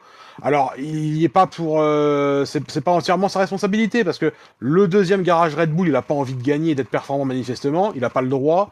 Euh, il y, a clairement quelque chose qui tourne pas rond de ce côté-là du garage, mais, mais en tout cas, ce qui est sûr, c'est que Red Bull s'est ridiculisé euh, en ayant une, une académie et une branche de jeunes pilotes plus que remplie pour aller chercher un retraité, quoi. Pour, pour, prendre quand même la défense de Perez oui. Non, vas-y, continue, je laisse finir. Non, mais je, veux dire, ils, ont... ils avaient un vivier de pilotes énorme et ils finissent par dire attends, attends, ce qu'on va faire, c'est qu'on va boucher entièrement la filière et foutre la merde de A à Z dans toute la progression de tous nos pilotes qui sont inscrits dans toutes les catégories confondues. On va boucher toute la filière pour mettre Sergio Perez. Ça va être ça la méga star qui va tout changer dans le deuxième baquet. Mais vous, vous foutez de la gueule du monde. Bref, excusez-moi, j'ai fini mon coup de gueule sur, sur, euh, sur Perez. Pour, défendre la course de Pérez, euh, elle est difficile parce qu'il s'arrête très tôt. Euh, et surtout, quand il s'arrête, on voit son écope de frein avant droit qui est en feu. Euh, je me demande s'ils sont pas arrêtés parce que justement, il avait le pneu avant droit qui avait peut-être des problèmes et que du coup, ils ont pas, ils ont pas percuté que c'était juste trop chaud à l'intérieur ou qu'il y avait des flammes ou que ça serrait mal. Et du coup, ils ont arrêté Pérez. ça doit être au tour 8, si je dis pas de bêtises, ou dans ces eaux-là. Et euh, lui qui avait pris un mauvais départ, euh, partant P13, tour 7. Partant P13, euh, il est P15 à la fin du premier tour et euh, il s'arrête très tôt, donc au tour 7. On, on le voit, euh, on le voit ressortir avec euh, de la fumée qui sort de sa roue avant droite. honnêtement, à ce moment-là, moi, je me dis comme d'autres qu'il va abandonner parce que il peut rien y faire. Il a, ça se trouve, il y a, un tir-off dans sa roue, je sais pas quoi. Euh, et au final, euh, il continue de conduire, il a la roue qui fume pendant un demi-tour, et puis après ça passe et c'est bon. Et ça repart. Donc il n'a pas été aidé par ça non plus, je pense. Oui, il a, il, a, roulé en mode, euh, il a roulé en lift and coast pendant au moins quelques tours quand il était dernier pour pour pour régler ce souci-là. Je... Après, le reste de sa course est quand même bah, plutôt anonyme ou. Hein. Il, finit, il finit à la sixième place dans la course. Euh, toujours, toujours deuxième au, classement, euh, de, au, classement pilote, hein, si j'ai pas de grosses conneries. Euh, il doit pas être loin. Euh, Leclerc doit pas être loin derrière et, et Russell non plus. non, il est, il, est, troisième au classement pilote. Il est troisième, pardon. Leclerc, Leclerc est repassé devant? Leclerc est repassé devant parce qu'ils étaient égalisés points. Et que Leclerc finissant devant, il est donc logiquement devant. Ouais, c'est 219 points pour Leclerc et 210 pour Pérez, 203 pour Russell. Hein. Je, on a, on a beaucoup parlé du fait que, oh, regardez, euh, la honte pour Ferrari, euh, Leclerc, il pourrait se faire passer par Russell, mais enfin, la honte pour Red Bull et Sergio Perez quand même aussi. Hein. Si, euh, si Russell arrive à passer devant, devant Perez, on va aussi, on va aussi bien se marrer, mine de rien. Mais bon, j'arrive pas, j'arrive pas à faire autre chose que chier sur Perez. Je suis désolé. petite, petite correction de Chini sur le chat qui me dit que dans les coms radio, il parle pas de problème sur sa roue avant droite avant son arrêt. Donc c'est peut-être simplement une, une stratégie un ah. peu ambitieuse. Après, bon, Perez, c'est un peu le classique aussi, lui, de le faire rouler super longtemps sur un, sur un composé de pneus. Euh, C'est son job habituel. Oui, oui, c'est sûr. Mais en fait, à, Monza, c'est classique que tu essaies de fermer au maximum les entrées d'air, les, les conduites de frein. Tu les, tu fermes au maximum pour, avoir moins de traînées aéro. Euh, et donc, ils ont peut-être été un poil ambitieux. Euh, ce qu'on voit sur les images, c'est que son frein avant droit, il prend feu quand il s'arrête au stand. Et après, avec les. Je pense que dans les saisons précédentes, euh, ce feu-là, il aurait été plus facile à évacuer parce qu'il n'y avait pas les, il avait pas les, les espèces d'enjoliveurs là sur les côtés des roues. Et euh, mais là, clairement, le, la chaleur avait nulle part où s'échapper pour de vrai. Et donc, c'est ça qui a un peu, euh, un peu, un peu retardé l'extinction de, l'extinction de ça. C'est pour ça que ça me ça m'étonne pas tant que ça qu'il en ait pas forcément parlé d'un problème avant. Parce que je pense que vraiment, c'est juste la montée en température du fait des petites ouvertures, en fait, des, euh, conduites de frein qui, qui fait que, bah, simplement, il, ça, prend feu pendant l'arrêt au stand et que jusque-là, il n'y avait pas de souci. Écoutez, messieurs, si vous n'avez rien à ajouter sur, l'ami Sergio Pérez, et je sais que c'est très hypocrite de ma part de l'appeler comme ça euh, dans son coup. Euh, je vous propose de passer euh, rapidement en revue le, le quintet mou, que je suis en train de vous copier à l'instant. le quintet mou, en commençant par le bas, est constitué de Esteban Ocon, Lance Stroll, Daniel Ricciardo, Sébastien Vettel, Mick Schumacher, Fernando Alonso, Lando Norris, Pierre Gasly, Guan Yuzo et enfin Zhu Guanyu, D'ailleurs, il faudrait, qu'on l'écrive dans le bon sens un jour, ça. Et euh, George Russell, qui termine euh, à une place du Quintet Plus. Euh, est-ce que certains pilotes de cette liste vous donnent envie de revenir sur, sur leur course En remontant par le bas, moi, il y a déjà Ricciardo, qui au final fait une course qui, moi, me fait penser un peu à la Belgique. Mmh. C'est-à-dire qu'on se dit que c'est moins pire, et avec les aléas du départ et Norris qui, qui gaufre mais royalement son départ, il se retrouve devant et ensuite il sombre un peu au manque de rythme et surtout à la stratégie qui lui va moins bien que, que celle de Norris. Et euh, bon, là il aura la, politesse euh, de, s'arrêter avant. Mais disons que c'était un peu une de ses courses moins pires. Euh, et euh, en tous les cas, sur la première moitié, c'était même correct, je trouve, par rapport à, par Norris. Et ouais, ça, passe même pas. Donc c'est vraiment ambiance loose. Ouais, une, course, bah encore une course moins pire que ce qu'on a vu ces deux dernières semaines, quand même. Après, c'est Monza, c'est plus facile de, enfin c'est quand même un circuit moins exigeant en termes de pilotage que, que Spa ou, ou surtout Zandvoort. donc ça, ça, peut masquer un peu les, les écarts et les faiblesses. mais mais c'est quand même ouais, moins la catastrophe que les deux dernières semaines, mais c'est effectivement toujours pas. Euh. En fait, c'est vraiment ce moment où, au début de la course, effectivement, comme tu dis, euh, on a Norris qui, qui, qui, qui, gouffre son départ complet, et euh, Ricardo est assez tranquillement devant, et mine de rien, a l'air d'avoir un rythme ok. Puis d'un seul coup dans la course, t'as Norris qui est juste Ricardo, et puis inversion des positions parce qu'il est sur des meilleurs pneus, il repasse devant. Et tu dis, ah mais merde, en fait, pendant tout ce temps-là, en vrai, il était quand même garé, quoi, Ricardo. Donc, bon, c'est une course euh, oubliable et euh, sauf pour euh, sa toute dernière partie du coup qui, aura eu une alors qui n'aura pas eu d'influence sur le résultat de la course mais qui aura eu des conséquences intéressantes en termes de débat mais on va pas y revenir on a déjà parlé de ça au début de l'émission oui effectivement Chini dans le chat il nous dit c'est Monza ça masque les faiblesses sauf si tu t'appelles Latifi ce qui est effectivement assez vrai on peut faire oui, ouais pour poursuivre, on peut faire un petit, un petit lot des, des Aston Martin hein, qui n'étaient pas. Ouais, un petit, un petit lot euh, Vettel bien fringante, quoi, et puis euh, qui vont pas, qui vont pas au bout en plus, donc euh, pas, terrible. Oui, deux abandons pour couronner, pour couronner deux pistes, deux, deux courses médiocres. Il y a, ouais, il y a pas grand chose à dire à mon avis sur, sur à mon sens sur leur, sur leur course. J'ai pas le souvenir de trucs marquants. Elles sont pas passées loin de se mettre au tas à la fin du premier tour, je crois. Euh, je crois que Stroll passe sur Vettel euh, de façon un peu autoritaire. Euh, je me demande même si Vettel il est pas obligé un peu de sortir pour, pour que ça passe. Et après, bah, Vettel il abandonne sagement et Stroll fait durer la douleur et abandonne alors qu'il est avant-dernier de ceux qui restent en, course. Oh bah c'est Stroll qui fait Stroll qui fait le, payer la, monnaie de sa pièce à, à Vettel pour Spa peut-être? C'est possible. Parce que à Spa, euh, Vettel avait pas forcément été très tendre euh, sur son attaque euh, sur Stroll au combe et au trombe, pardon. On signale dans l'oreillette que c'est comme ça que s'appelle ce virage désormais. Et du coup, s'il y a une attaque un peu rugueuse de Stroll sur Vettel. Les, les deux, ils ont, cela dit, l'air de réussir à s'attaquer et à se bagarrer de façon assez euh, musclée, sans pour autant se foutre dehors ou casser des voitures. C'est quand même une qualité, mine de rien. Enfin, se foutre dehors, si, parfois un peu, mais sans casser des voitures, en tout cas. Ce qui est quand même une qualité. Mmh. Ouais, sans que ça arrive au point de non-retour, quoi.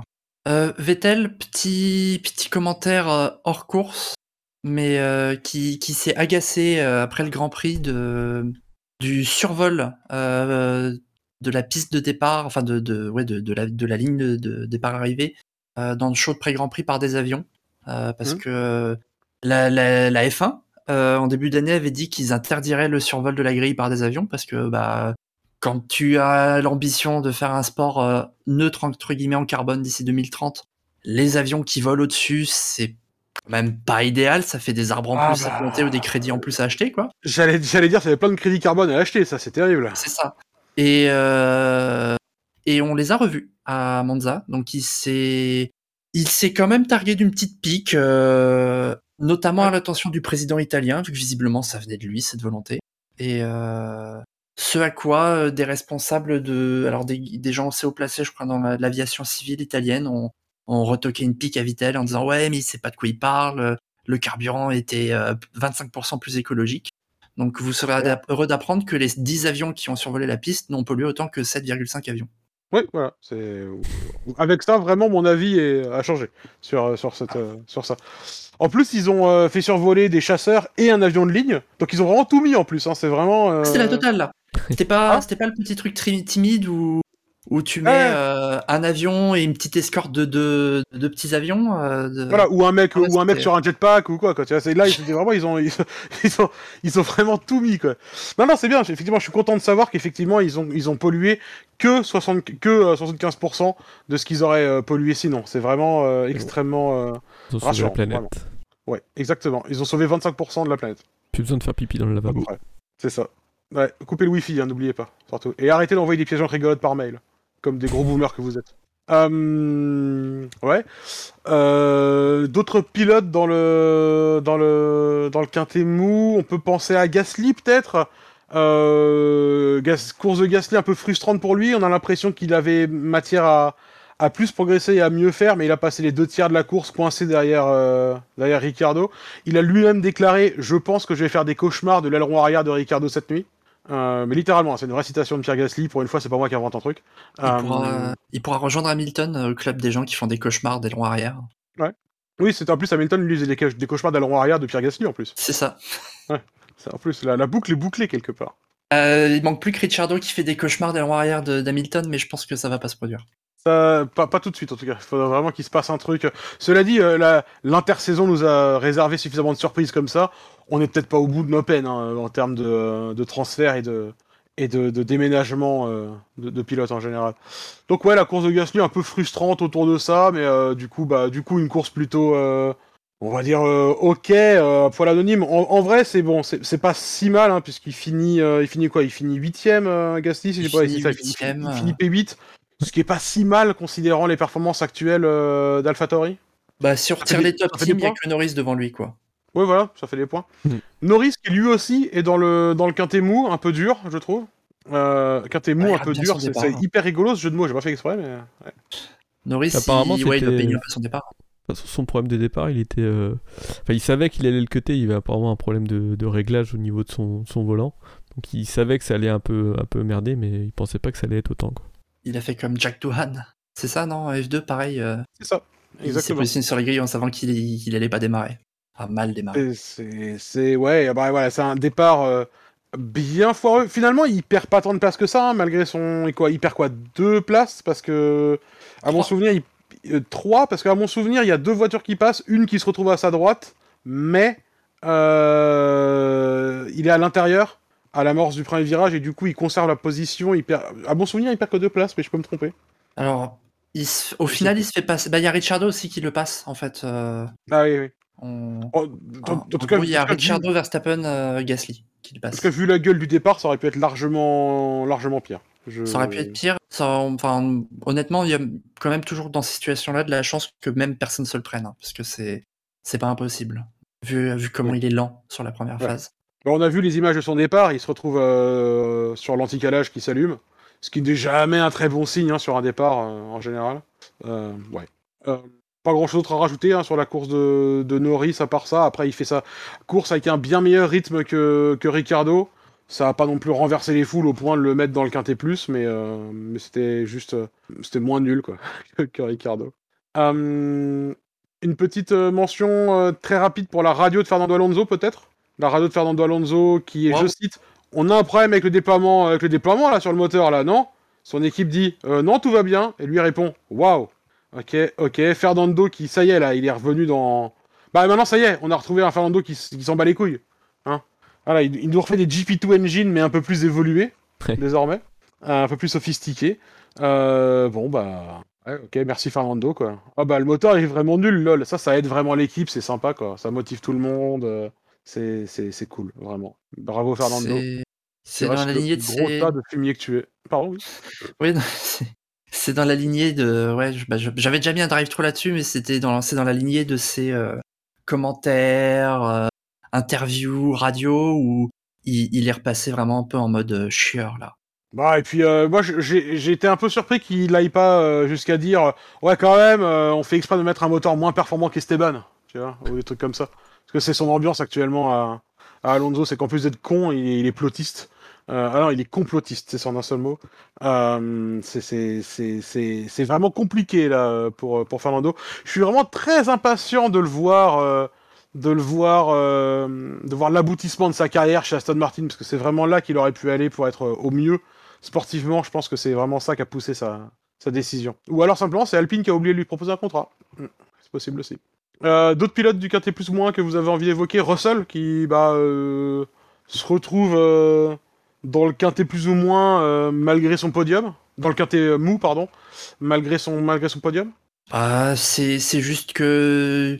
Il fait sa course dans son coin, quoi. Ouais, ça, c'est pour le. Pardon. Enfin, il fait pas une mauvaise course, mais il fait rien d'extraordinaire. Enfin, il, il peut rien faire d'extraordinaire parce qu'il est pas, il peut pas lutter avec les autres et derrière il y a personne qui vient le, titiller, donc euh, c'est pour ça qu'on le voit pas, quoi. Il fait une bonne course, mais on le voit pas.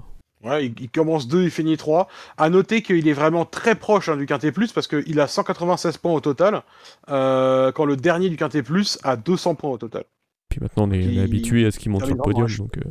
Oui, c'est vrai que ça, ça, ne surprend plus grand monde. à noter, zéro vote négatif. Les, deux seuls du Quintet Mou qui ont zéro vote négatif, c'est Russell et Zou. Il y a des mecs qui ont mis des points négatifs à De Vries.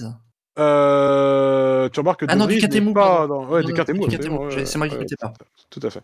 J'allais dire, j'allais dire que euh, de, de, Vries euh, n'est pas dans le Quintet mou comme on pouvait s'en douter. Euh... Quintet plus? Quintet plus. Quintet plus. Alors ça commence par la fin du coup du Quintet plus. Qui, à votre avis, messieurs, pourrait être le dernier pilote du Quintet plus? Peut-être Qui reste déjà? Il nous reste les deux Alors, pilotes il nous reste euh, les deux pilotes Ferrari, un pilote Red Bull, un pilote Williams et un pilote Mercedes. Bon, il reste Leclerc, Sainz, Verstappen, De Vries et Hamilton.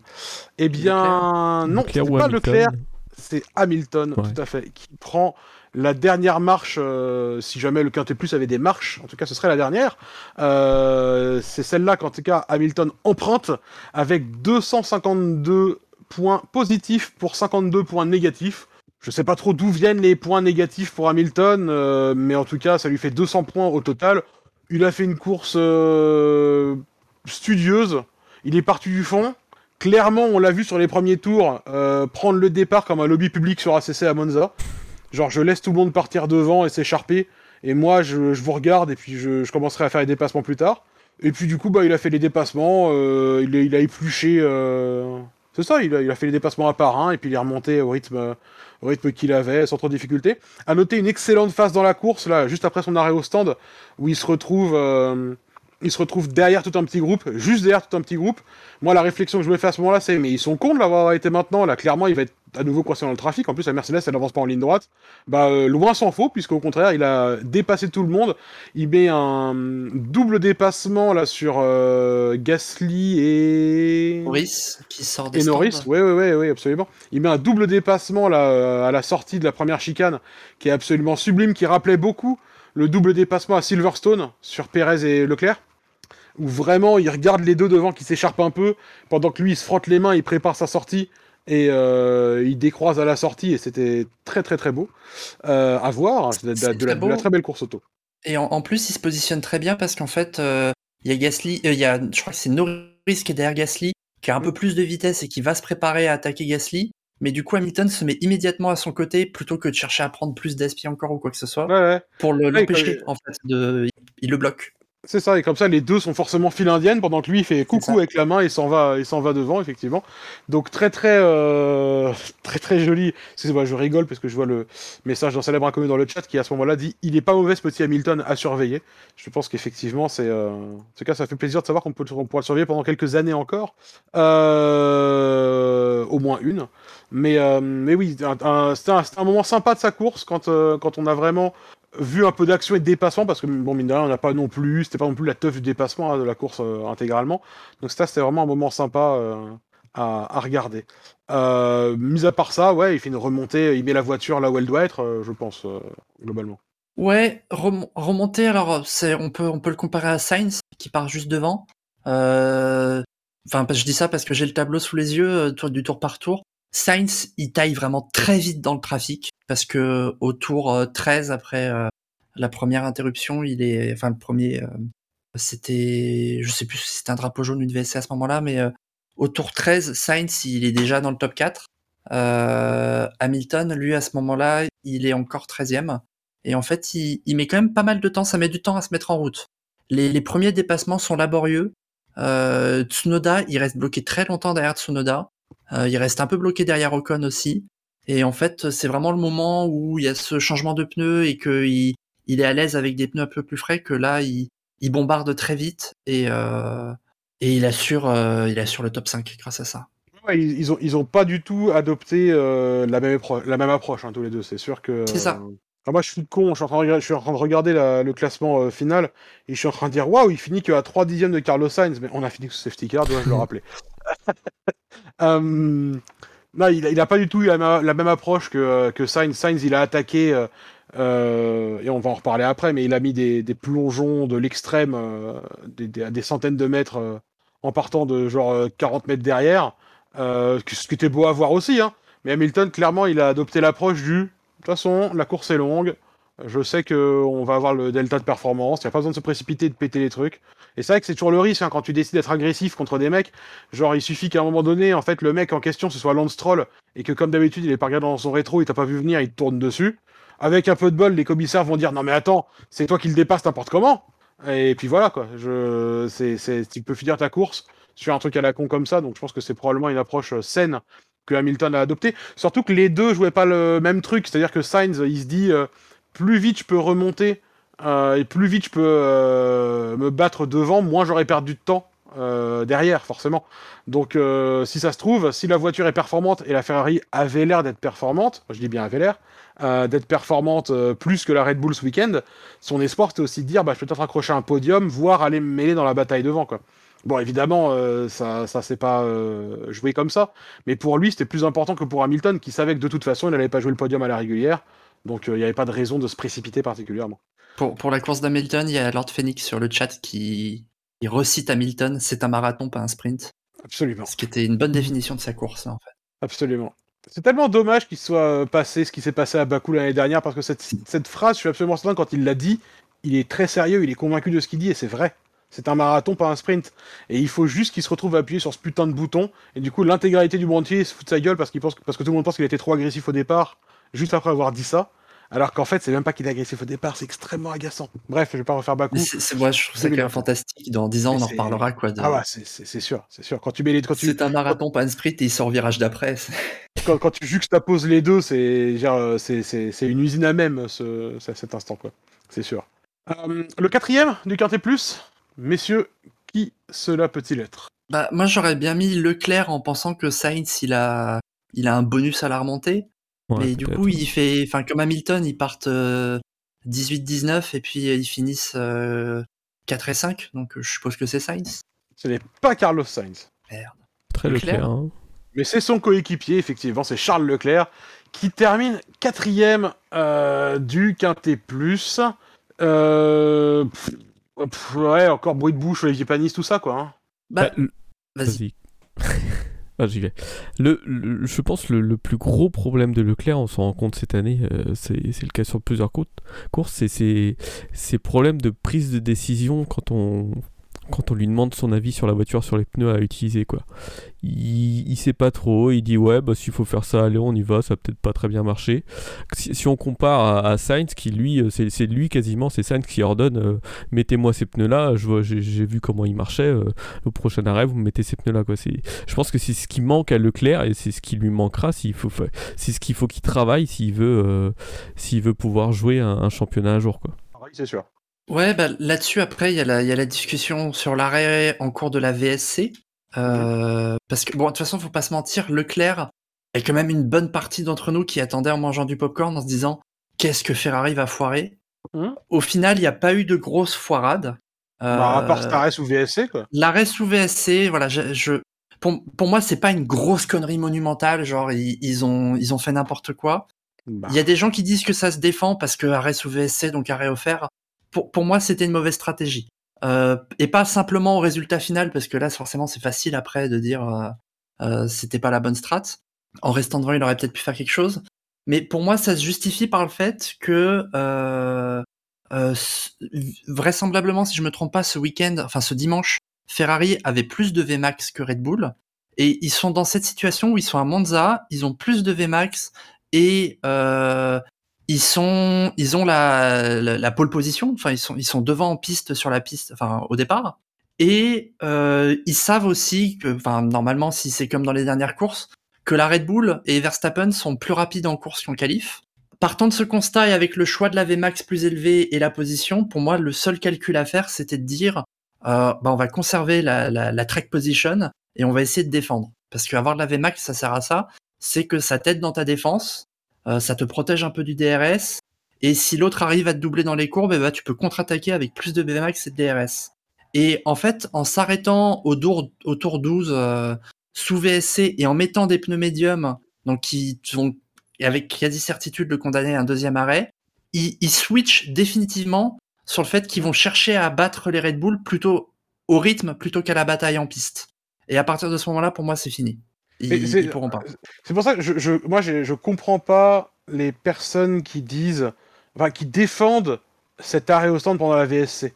Puisque c'est absurde. C'est-à-dire qu'on peut très bien me dire, oui, mais de toute façon, Verstappen allait plus vite, euh, et du coup, euh, il aurait gagné quand même. Bon, dans ce cas-là, Ferrari, ils ont qu'à garder la voiture à la maison, ils viennent pas, en fait. Enfin, c'est-à-dire que euh, tu, tu peux pas commencer la course en t'avouant vaincu, et du coup en faisant n'importe quoi. D'autant plus que si ton problème fondamental, et c'est ce que tu viens de dire, hein, mais si ton problème fondamental, c'est que l'autre voiture a un meilleur rythme à l'air libre, eh ben dans ce cas-là, évite de décaler ta stratégie pour les laisser à l'air libre toute la course. Enfin, c'est... c'est les mecs, on, est sous VSC très tôt dans la course, on n'est pas du tout dans la fenêtre d'arrêt pour faire le one-stop que tout le monde va faire à Monza, c'est sûr et certain. On n'est pas du tout dans la fenêtre d'arrêt. Et les mecs, ils se disent, ouais, on va s'arrêter maintenant. En plus, on va remettre les pneus médiums sur lesquels on est déjà parti pour être sûr de ne pas pouvoir faire de conservation et d'être obligé de s'imposer un deuxième arrêt plus tard dans la course, parce que vraiment, c'est top de faire ça. Euh, pendant que Red Bull pourra se payer le luxe de faire un seul arrêt, tout en ayant un meilleur rythme, que nous en piste. Euh, faut m'expliquer où est la logique. Je sais, sais pas où dans leur calcul, euh, je sais pas où dans leur calcul, c'était favorable. Tout ce qu'ils ont fait, c'est se rajouter un arrêt au stand. Bah, cette strat, elle aurait pu marcher si Leclerc il avait une Red Bull en fait, qu'il avait une voiture qui avait, qui avait le rythme. Mais, même pas, euh, il avait une Red Bull, il serait à la, à la même vitesse que, que, que, Max, et puis il le rattrapait, il le rattrapait pas non plus, quoi. Bah, on, aurait pu dire qu'au rythme, il, il, le rattrape à coup de 5 dixièmes, et en faisant un arrêt qui coûte 10 euh, secondes au lieu de 20, ça, ça peut se jouer, quoi. Ah, mais agressivement. mais là, c'était du trafic et tout. Moi, je, enfin vraiment, je, excusez, puis correction de ma part, il était pas parti en médium, il était parti en soft, effectivement. Mais le médium aussitôt dans la course, ça l'obligeait de toute façon à, à faire un, un, deuxième arrêt. Mais, mais, mais vraiment quoi, le, fondamentalement, moi, ce que je discute, c'est pas tellement le fait que est-ce que dans des conditions machin, c'est là avec les cartes qu'ils avaient en main, ça ne pouvait pas les arranger. C'est strictement impossible. Et, et, quand, quand, quand, ils quand ils l'ont arrêté, on s'est tous dit, euh, mais qu'est-ce que. Ben, et, et, surtout, quand, quand, ils, quand ils l'ont arrêté et qu'ils l'ont mis les médiums, on s'est tous dit, mais en fait, euh, du coup, quoi, là, ils laissent les autres rouler à l'air libre. Donc en plus, vu que les autres seront à l'air libre, ils auront moins de dégradation aussi, forcément. Et du coup, ils peuvent gérer les pneus exactement comme ils veulent devant, ils peuvent relâcher le rythme, et c'est exactement ce qu'ils ont fait. Ils ont fait un très long stint avec Verstappen pour économiser les pneus, mais ils, ont pu, ils pouvaient se payer ce luxe-là parce qu'il n'y avait plus de Ferrari à rattraper devant eux. Euh, je, c'est, ils ont vraiment, euh, c'est les mecs, ils étaient en train de jouer au Uno et puis ils ont, ils ont donné toutes leurs cartes. Enfin, je, sais pas, ils ont dit à l'adversaire, donne-moi toutes les cartes là, ça, ça t'arrange. Enfin, je, c'est hyper bizarre quoi. Je comprends vraiment pas le. Et, et, et c'est pareil, Binotto après la course qui nous dit ah non mais on, on peut pas dire que c'était un pari. Euh, simplement, on a pris un risque. Alors, c'est la paraphrase de Macron par euh, Mathieu Binotto, hein, c'est assez rigolo. C'est pas un échec. C'est juste que ça n'a pas marché. Euh, on a pris un risque. Vous n'avez pas pris un risque? Prendre un risque, c'est genre, euh, il doit y avoir un, une possibilité que, la, que ça, que ça t'emmène dans une direction vers un, comme dirait euh, Toto Wolf, vers un outcome qui, qui, qui, soit positif. Mais, mais là, c'était impossible, quoi. Il n'y avait aucune circonstance parce que en plus, même le fait de faire ça, même le fait de s'arrêter avant, ça les rendait aussi vulnérables à une autre safety car, à une autre VSC, quoi que ce soit en plus. Donc même ça, ça les avantage pas, quoi. S'il y a un pari à prendre, au contraire, c'est de rallonger le relais, même après s'être fait dépasser ou n'importe quoi, pour espérer choper un, arrêt moins cher. Je, je sais pas. Je, je, il y avait rien dans, dans, cette stratégie qui pouvait les mettre à, qui pouvait les avantager. Je, je, c'est incompréhensible. Pour moi, c'est la stratégie en fait qu'aurait dû faire Red Bull et que je pense qu'ils auraient fait normalement, euh, de parce que eux, ça faisait sens d'essayer de s'arrêter, de cravacher plus. En plus, bon, ils sont tranquilles au championnat, donc euh, ils peuvent se permettre de prendre un peu plus de risques. Et ça aurait été pour avoir un bonus de rythme pour pas trop cher en, en termes d'arrêt. Et peut-être que c'est ce qui a motivé Ferrari, c'est qu'ils se sont dit, euh, c'est ce que Red Bull va faire, donc on le fait, en espérant les couvrir ou en se disant que ça va pas le faire pour, enfin que Red Bull va pas le faire, et que ça va peut-être mettre le bazar chez eux. Sauf que bon, enfin, on sait que Red Bull est une équipe qui, est très réactive sur les stratégies et sur euh, sa capacité à s'adapter en course. Donc ouais, pour moi, je suis d'accord c'est, c'était un pari perdant d'entrée de jeu. Euh, il, c'est pas logique par rapport à, la configuration qu'ils avaient en piste et sur la voiture. C'est pas, c'est pas une faute immense, mais pour moi, ça reste quand même une petite faute. Mais pour, moi, c'est une faute immense leur, seul moyen de jouer la victoire, c'est de surtout pas faire ça. Vraiment, hein. Est, il est en train de se faire rattraper par Verstappen de toute façon. Mais vraiment, ils ont une meilleure vitesse de pointe. Il est sur le point de pouvoir le bloquer en piste. Et les mecs disent, hop, hop, hop, hop, laisse-lui le chemin. C'est, pour moi, c'est une faute immense, quoi. C'est les mecs, les stratégistes, ils ont fait un choix qui les condamnait. On peut me dire, il aurait perdu de toute façon. Mais peut-être qu'ils auraient pu se battre, en fait. Peut-être qu'il y aurait eu une bataille. Là, littéralement, pour moi, c'est une vraie faute immense. Les stratégistes, ils ont littéralement déroulé le tapis rouge à Verstappen dans sa Red Bull, qui, et je suis d'accord avec vous, probablement qu'il aurait quand même gagné à la fin, avec le rythme qu'il avait. C'est probable. Et peut-être aussi que Ferrari, un jour, ils vont apprendre à arrêter de favoriser la qualification. Peut-être qu'ils vont comprendre que c'est le dimanche qu'on marque des points. Ça, on n'est pas à l'abri non plus. Hein. Mais c'est... C'est... C'est incompréhensible. Et vraiment, c'est pas comme si. Euh, là, on dit, oh, c'est pas une faute immense parce que c'est bon, de toute façon, Max, il a 840 000 points d'avance au championnat. L'affaire est entendue, on s'en fout. Mais tu mets la même course euh, il y a trois mois, euh, on les égorge le vif, hein, les stratèges de raid de Ferrari déjà. C'est. C'est une vraie erreur, quoi. C'est une vraie faute, quoi. C'est pas moins une erreur que quand il parle à Sainz en pleine bataille en France, quoi, tu vois. Je. Je sais pas. Je je, je, je, je trouve que peut-être par lassitude de leur taper dessus, on leur passe un peu trop celui-là, je, je, je, je pense. Je sais pas. Peut-être que aussi, quand je m'attendais à les voir débarquer avec deux roues au lieu de quatre, euh, ça, ça apaise un peu. Mais euh, ouais. Pour, pour, moi, effectivement, c'est une faute. Spider, le, le, point de vue d'un, le point de vue d'un, Bah ouais, donc ça c'est pas. L'arrêt était pas au bon moment. Après, bon, je sais pas, je suis pas, euh, je suis pas stratège quand moi je fais un mais. Oui, non, c'était, enfin, de vue de l'extérieur, ça paraissait pas être la bonne solution, quoi. Après, est-ce qu'ils ont vu eux un truc, euh, un truc à jouer euh, Bon, bah, ça, ça, ça, valait de toute façon pas le, pas le coup de, ce qu'on a vu, quoi. Et euh, quand tu dis je suis pas, je suis pas, je suis pas, je suis pas stratège, ça me fait vraiment penser que si, si messieurs, si, mesdames, messieurs, si vous nous écoutez, nos auditeurs, Euh, si vous avez le syndrome de l'imposteur, la Formule 1, c'est un excellent moyen de, de se débarrasser de syndrome de l'imposteur. Parce qu'il suffit de regarder le département stratégie de Ferrari chaque week-end et de dire non, mais en fait, je suis excellent dans mon métier, vraiment. Quoi.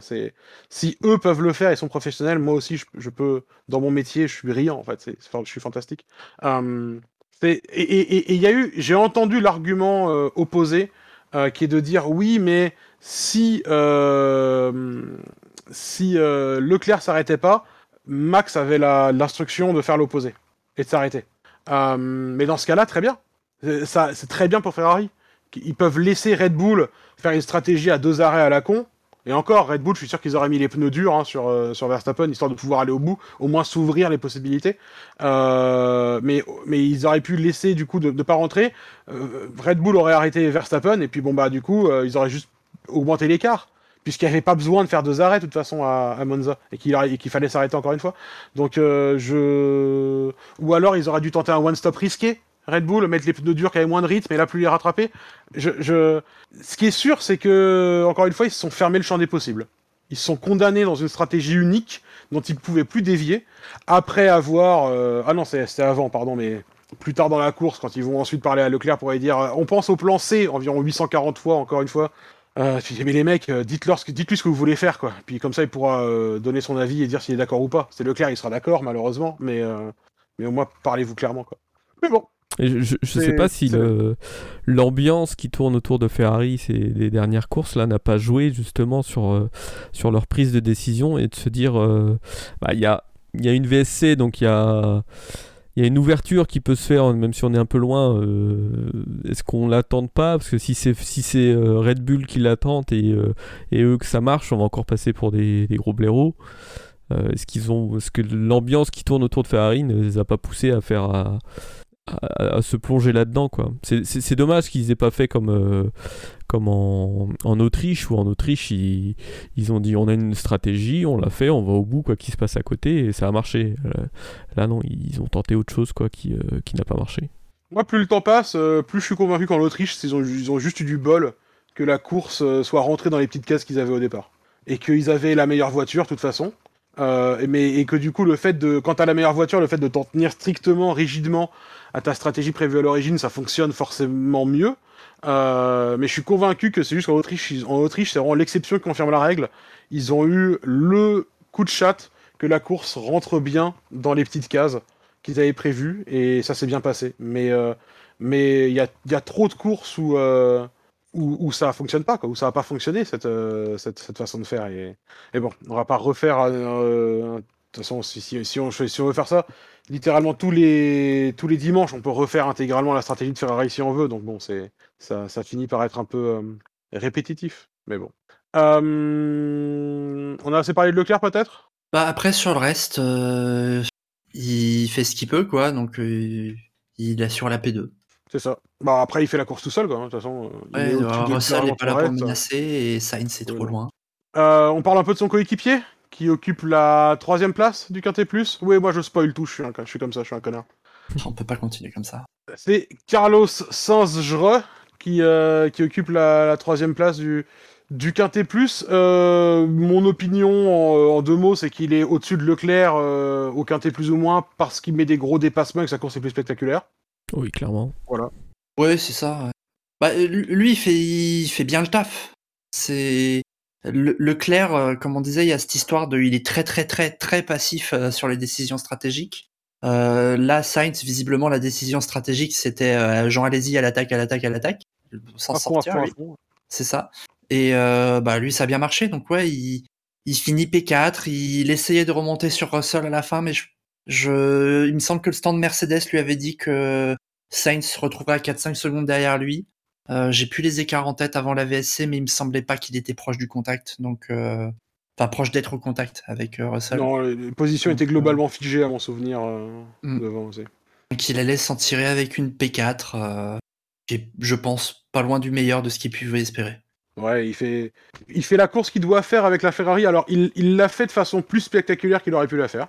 Parce que vraiment, il force vraiment comme un ouf au début. Il met des dives de l'espace euh, au premier virage, euh, à la deuxième chicane, à la Roggia, euh, au Lesmo, à Ascari, il a dépassé absolument partout. la parabolique aussi, il a dépassé. Donc vraiment, il a, il était pas là pour amuser la galerie, quoi, assez clairement. donc je pense que lui s'est bien amusé, en tout cas dans sa course. Je pense que lui s'est bien amusé, mais ouais, c'est justifié cette cette attaque à tout prix parce que en fait, voilà, 13e tour, il est P4. Si jamais il y a une safety car après ou un truc qui les resserre, euh, il est là, ne serait-ce que stratégiquement, pour aider Leclerc. Et euh, il est dans la bataille. Et on peut faire le comparatif à Hamilton, qui à ce moment-là est 7 ou 8 places derrière et, euh, et qui va mettre du temps avant de atteindre la tête de course. malheureusement pour Sainz, il n'y aura pas eu de safety car ou de drapeau rouge à un moment qui l'arrange pour ça. Sinon, pour le reste, bah ouais, il n'y a, a pas des millions de trucs à dire en plus, je pense, sur la course de Sainz. Ça, ça, a été moins brouillon qu'aux Pays-Bas, on peut le dire. En même temps, ça peut être difficilement plus brouillon qu'aux Pays-Bas, sa course. Euh, dans les points positifs, il y a ça, quoi. Mais sinon, voilà, il part euh, de loin, il fait une remontée, et puis, euh, puis il fait une belle remontée, quoi, effectivement. Le, honnêtement, la troisième marche du Quintet Plus, est-ce que vous pensez pas que les gens ont mal voté? Un peu. Non, ça va. ouais, non. Pas un peu cher payé quand même? T'aurais mis qui devant? Bah, j'en sais rien, moi, c'est pas. Euh, bah, après, on peut, ouais, on peut, ça a été souligné, mais c'est vrai qu'il a fait des dépassements, il a pas fait de bêtises, il a touché personne, donc euh, il a fait des belles attaques. Euh, enfin voilà, quoi, c'était, c'était joli à voir, donc c'est normal qu'il soit payé aussi pour ça, quoi. C'est juste que voilà, il est devant Leclerc, il est devant Russell, il est devant Hamilton. Bon. Bah, il part devant Hamilton, il finit devant Hamilton. Ouais. Et puis Leclerc et Russell, bah, ils font leur course, quoi. Mais ils, font leur course dans leur coin, mais bon, après, voilà, il y, a toujours une prime au spectacle, hein, c'est logique, quoi. Quand, le, quand les gens élisent le pilote du jour, euh, ils disent pas forcément euh, le mec qui a le mieux fait, c'est 53 tours tout seul en tête. Euh, ah, c'est pas toujours lui qui est élu, quoi. Il y a toujours un peu une prime au spectacle, mais bon, je trouve que la troisième place, c'est un peu cher payé, quoi. Voilà, on aurait, on aurait, on pourrait, on aurait pu imaginer de voir un Norris dans le quintet plus, pourquoi pas, de voir un Russell dedans aussi un Ricardo. Non, je déconne. Mais, euh, mais voilà, je. Ouais. C'est pas, scandale non plus. Hein. Même, même Norris, en fait, il passe sa course à rattraper sa connerie du départ au final. Donc. Euh, oui, c'est vrai, c'est vrai. C'est vrai. Euh, est-ce que on passerait pas au deuxième hein, du Quintet Plus? Alors attention, c'est là qu'il y a un vrai suspense. Ah, Parce que du coup, il reste plus que deux pilotes dont on n'a pas parlé. Je mettrais Verstappen deuxième. Je mettrais Verstappen deuxième, et toi, Spider, qu'est-ce que tu ferais? Ah, je pense que De Vries est deuxième. Moi, je pour contredire. Table sur Verstappen deuxième parce qu'il aura des points négatifs. Ok, ok, c'est une bonne, j'aime bien, c'est une bonne logique. Et effectivement, nous avons Max Verstappen en deuxième place de ce quintet plus, euh, avec 527 points au total euh, et 16 points négatifs. Pardon, 527 points positifs, excusez-moi. 527 points positifs au total, 16 points négatifs et donc un total de 511 points. A noter qu'il est donc 200 points devant Carlos Sainz qui en a marqué 311, qui était lui-même une cinquantaine de points devant, devant Leclerc. Euh, donc Verstappen 511 euh, points au total. Euh, il n'est que il n'est que 21 points derrière De Vries, donc ça s'est pas forcément joué à grand chose non plus. course de ouais course de champion qui est dans sa bonne année quoi. Enfin il fait tout bien. Il, fait un sacré premier tour aussi pour être euh, à, la fin du premier tour, début du deuxième, il est déjà dépassé Ricciardo, donc il est déjà dans le top 3. Mm. Et, euh, et puis après, bah, Ferrari fait euh, ce que je pense être effectivement un mauvais call, et puis il déroule. Oui, il a rien. Il a, en fait, il a, il a le début de course où vraiment il fait une remontée express, puis après, il, comme tu dis, il déroule. C'est pas excuse-moi. Il, il, fait, il fait un excellent départ. Il est bien aidé par, par Norris et euh, c'est Alonso qui se, qui se rate aussi. C'est vrai que c'est, on n'en a pas parlé tout à l'heure, mais c'est ce qui joue aussi peut-être un peu dans la, dans la stratégie Ferrari où il pensait peut-être plus que Verstappen allait galérer peut-être un peu plus longtemps derrière les, derrière les, enfin qu'il n'ait pas été arrivé aussi rapidement à troisième place quoi. Effectivement après il remonte, euh, il dépasse tout le monde très rapidement et euh, après il a plus qu'à dérouler quoi, vu qu'il n'y a plus personne devant. Et c'est euh, tapis rouge. Ouais, c'est. Bah, de toute façon, c'est ce qu'on dit depuis plusieurs courses. Là, c'est. Moi, la saison, elle commence quand même à ressembler à une saison euh, Red Bull Vettel 2013. Ah, 2013 ou 2011, faites vos choix. 2011, pour moi, c'est que c'était joué d'entrée. Et 2013, Ferrari, ils arrivent de nouveau avec une très bonne voiture. Enfin, ils arrivent avec une très bonne voiture début 2013 et ils perdent quelques courses sur du oh, on n'avait pas vu qu'il y avait Raikkonen, ou oh, on a pensé réouvrir le DRS, ou encore Alonso qui oublie de freiner sous la pluie. Et, euh, et, ils ont un peu gâché leur début de saison. Et en fait, à la mi-saison, ils étaient déjà en retard et c'était fini parce que Red Bull, après, ils ont, ils ont tout plié. Et euh, là, moi, ça commence quand même vraiment à m'y faire penser pareil, là. Même si Ferrari avait même une meilleure voiture, là encore, euh, cette année, et que le, le gâchis est d'autant plus grand. Et euh, ouais, là, il déroule. Il déroule et puis ça juge encore une victoire euh, depuis la P7. Et puis cette année, euh, cette année, ils n'ont pas eu besoin d'un changement de réglementation pneumatique au milieu de saison pour prendre l'avantage en plus. C'est tout à leur honneur, contrairement à 2013. Ils n'ont pas, pas besoin de changement de construction des pneumatiques au milieu de saison cette année pour, pour prendre pour prendre l'ascendant. Et je dis ça, c'est pas du sarcasme. Hein. Ah oui, non, je, je réfléchis. En comparaison à 2013. C'est. Ah, ça, moi, ils avaient pu faire des essais avec Pirelli en 2013 la, deuxième euh, partie de saison de Red Bull, elle est effectivement euh, ultra dominatrice. Et à un tel point qu'il n'y a pas grand chose à dire sur la course de, Verstappen, hein, euh, sur, sur à Monza. Là, c'est, voilà, ses premiers tours, il part septième après une, donc une longue hésitation pour savoir quelle est, quelle est la position de départ de tout le monde. Mais il part septième. il fait une remontée monstrueuse qui dure trois tours. Et puis après, il est en position de rattraper Leclerc, ce qu'il fait. Et puis, euh, avant d'avoir le temps de le rattraper, oui, comme tu le dis, Ferrari fait son truc bizarre, son arrêt chelou. Et puis ensuite, bah, il est devant et puis il, a, il, demande, son reste à personne. Quoi. Donc c'est. C'est presque triste hein, parce que finalement c'est une course qui est évidemment hyper aboutie, hyper réussie. Il fait absolument tout ce qu'il faut à la perfection, mais du coup euh, il n'y a pas grand chose à dire. Il n'y a pas grand chose à dire. Ouais, puis euh, mine de rien, sur les, dernières courses là, euh, c'est encore une course où il la gagne tranquillement, enfin presque tranquillement, sans, sans même partir de la pole. Là, c'est un peu la différence avec les années Vettel. Sur les quatre dernières courses euh, qu'il gagne, euh, il part une fois de la pole, et sinon il part P7, P10, P14. Oui, oui. Et à chacune de ces courses, Ferrari a au moins une voiture sur la première ligne. Donc ouais, c'est c'est à se demander si la prochaine course, si on va dire oh là, on va partir des stands, on va voir ce que ça donne quoi. T'as l'impression qu'ils peuvent, euh, peuvent se le permettre, quoi. Euh, un, point positif, cela dit, tiens, qu'on n'a pas évoqué. Euh, ah, Monza était étrangement devenu une piste sur laquelle il était vraiment difficile de dépasser dans les dernières années. parce que en fait, chaque zone de dépassement, la principale ligne droite, elle a beau être longue, elle après la parabolique où c'était impossible de se suivre. Et après, t'as beaucoup de lignes droites, mais entrecoupées de chicanes et de virages à moyenne vitesse où c'était impossible de suivre.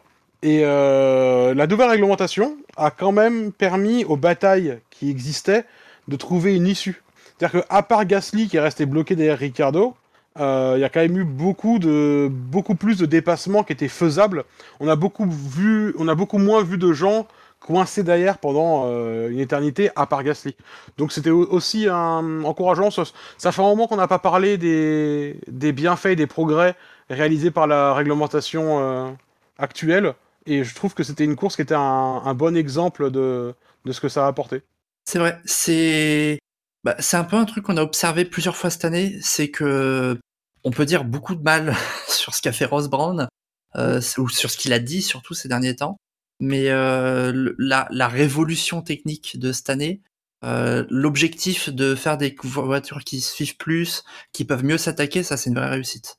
On verra si dans 2-3 euh, ans, il y a Bidule et machin qui ont trouvé une solution pour faire en sorte de perturber quand même les flux et d'être indépassable. Et au bout de 3 ou 4 ans, elle sera copiée et on pourra plus se dépasser rebelote. Mais euh, pour le moment, en tous les cas, c'est quand même un, assez beau succès sur cet aspect-là. Euh, du coup, rien d'autre à rajouter sur la course de Verstappen? Eh ben, on peut passer au premier du Quintet Plus, et donc vous aurez pu deviner, grâce à vos dons d'enquêteur et de déduction de qui il s'agissait, puisque le premier du Quintet Plus n'est autre qu'un pilote Williams, mais en fait même pas, parce que c'est même pas un pilote Williams, puisque c'est Nick De Vries hein, qui remporte ce Quintet plus ou moins euh, d'Italie 2022.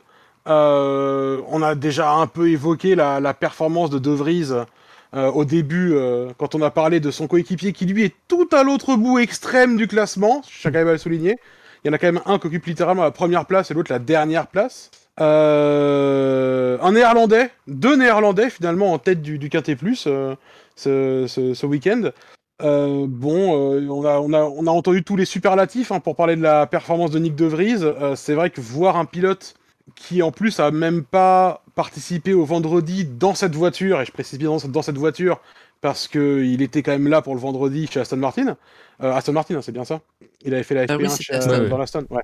Euh, voilà, donc il était quand même dans le coin et il avait déjà euh, roulé dans une Formule 1 à plus d'un niveau comparable, lol, euh, juste avant. Mais euh, un pilote qui vient au pied levé pour remplacer quelqu'un dans une voiture qui lui est pas familière, ce qui lui a d'ailleurs coûté en qualification, parce qu'il paraît, il semblerait que donc en Q3, c'était ça, euh, c'était une erreur de manipulation sur le volant auquel il n'était pas habi- habitué, où il a mis trop de balance de frein à l'arrière, ce qui lui ruine son dernier run en Q3.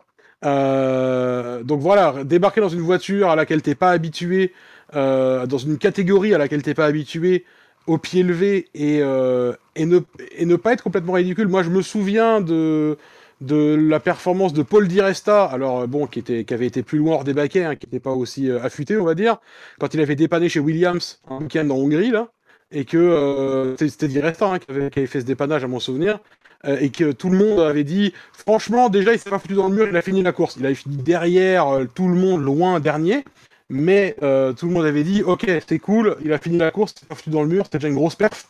Bah, ça, c'est un autre niveau de grosse performance qu'a proposé Nick De Vries euh, ce week-end.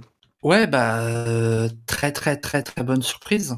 Moi honnêtement, je je le voyais pas euh, déjà faire un résultat intéressant, ne serait-ce qu'en qualif, parce que enfin ce qu'on a dit avant, De Vries, c'est un bon pilote polyvalent, mais je l'imaginais pas capable de signer un truc en F1 euh, correct, enfin en tous les cas rapidement comme ça, parce qu'il était plutôt laborieux dans dans les formules de promotion. Là, il, bon, il est bien tombé parce que c'est Monza, donc à un moment, t'as as, as réussi la qualif avec toutes les pénalités et euh, la possibilité de mettre ta monoplace en mode avion dans, dans les lignes droites. Euh, c'était euh, c'était le bon moment, en fait, pour, pour faire un coup. Mais euh, il fallait le faire. Son équipier, euh, bah, qui a deux ans et demi de, de F1 dans cette écurie, il a pas réussi à le faire. Oui. Donc, euh, très très bonne perf de sa part. Euh, honnêtement, sa course en elle-même, c'est vraiment une course euh, cool euh, comme un concombre. On, l'a senti un peu menaçant sur Gasly, mais je suis même pas sûr qu'il y ait vraiment eu de, vraies tentatives. Il y a, peut-être eu un ou deux décalages pour se montrer, mais sans plus. Mais de toute façon, il était dans les points et il n'y avait pas de risque à prendre en fait pour lui. Je pense qu'il est aussi. euh, il, est- il est. Bon, évidemment, on en a déjà parlé, mais sa performance, elle est aussi forcément mise en valeur par le fait que Latifi soit une catastrophe. Euh, je pense aussi qu'il est incroyablement bien tombé, euh, dans le sens où il y avait difficilement plus d'éléments qui pouvaient, plus de planètes qui pouvaient s'aligner pour lui permettre d'avoir un bon week-end. C'est-à-dire qu'il était là, il avait participé à une séance de FP1, donc il était présent et dans le rythme. Il n'a pas dû prendre l'avion dans la nuit de vendredi à, à samedi pour venir en urgence en catastrophe depuis l'autre bout du monde ou je ne sais quoi. Donc déjà, ça, ça l'a mis quand même en meilleures conditions. Il a pu faire la FP3 dans la voiture. Bon, normal, mais il a pu faire la FP3 dans la voiture de façon relativement sereine. Euh, il était euh, à Monza, qui est la course la plus courte de l'année en termes de durée, et probablement une des moins physiques en effort latéral. Je crois qu'à Monza, les voitures, elles excèdent jamais 2G quelque chose en accélération latérale. Ok, en, longitudinal, au freinage, au premier virage, c'est quasiment 5G de décélération, mais en latéral, c'est très très faible par rapport au reste du, calendrier. Donc c'est aussi favorable d'un point de vue euh, perform- performance physique d'arriver à Monza. En plus, Monza, en termes de caractéristiques de circuit, bah, c'est peut-être celui qui te demande le moins d'avoir un pilotage accompli et complet, puisque c'est beaucoup de start-stop et de réaccélération euh, comme ça. Donc c'est vraiment la principale compétence à avoir. Donc je pense vraiment que les, les, les planètes se sont bien alignées pour qu'il puisse venir et faire une performance euh, honorable. Mais s'il avait dû, euh, si euh, Albon avait eu son appendicite dans deux semaines ou dans trois semaines à Singapour, euh, je pense qu'il aurait quand même un peu plus fait la gueule, euh, Nick De Vries. Ça n'enlève rien à sa performance, qui est superbe, qui est aussi permise par les bonnes circonstances, et la chance, ça fait partie de la carrière des gens, de toute façon. Mais ce qui est sûr, c'est que là, il s'est mis dans les petits papiers de Williams de façon certaine, et que ça, honnêtement, ça, ça m'étonnerait vraiment pas du tout euh, que ce soit la dernière année de Latifi euh, en Formule 1. On en parlait déjà avant, mais que là, Williams se dise, ok, bon, on a le remplaçant. Ouais, bah, juste pour rebondir, tu parlais de, l'effort physique. Effectivement, euh, au début d'émission, on parlait du fait peut-être qu'Albon sera pas là pour Singapour.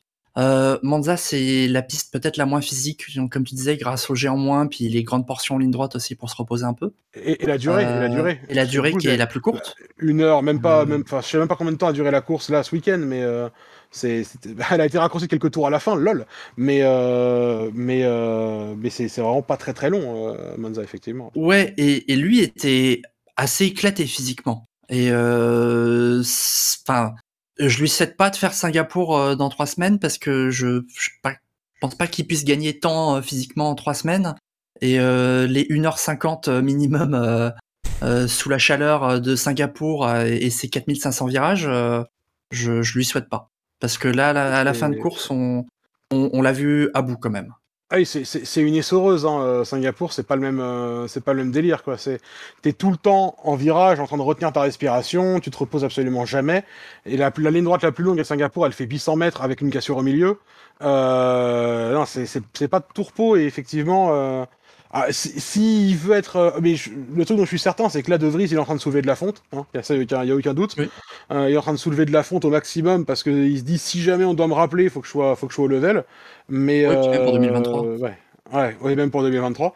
Mais c'est sûr que, comme tu le dis, on l'a vu à la fin de la course. On a entendu à la radio dire euh, euh, les mecs, euh, quand je me garde dans le parc fermé, est-ce que vous pouvez envoyer quelqu'un pour m'aider à sortir de la voiture? J'arrive plus à lever les bras.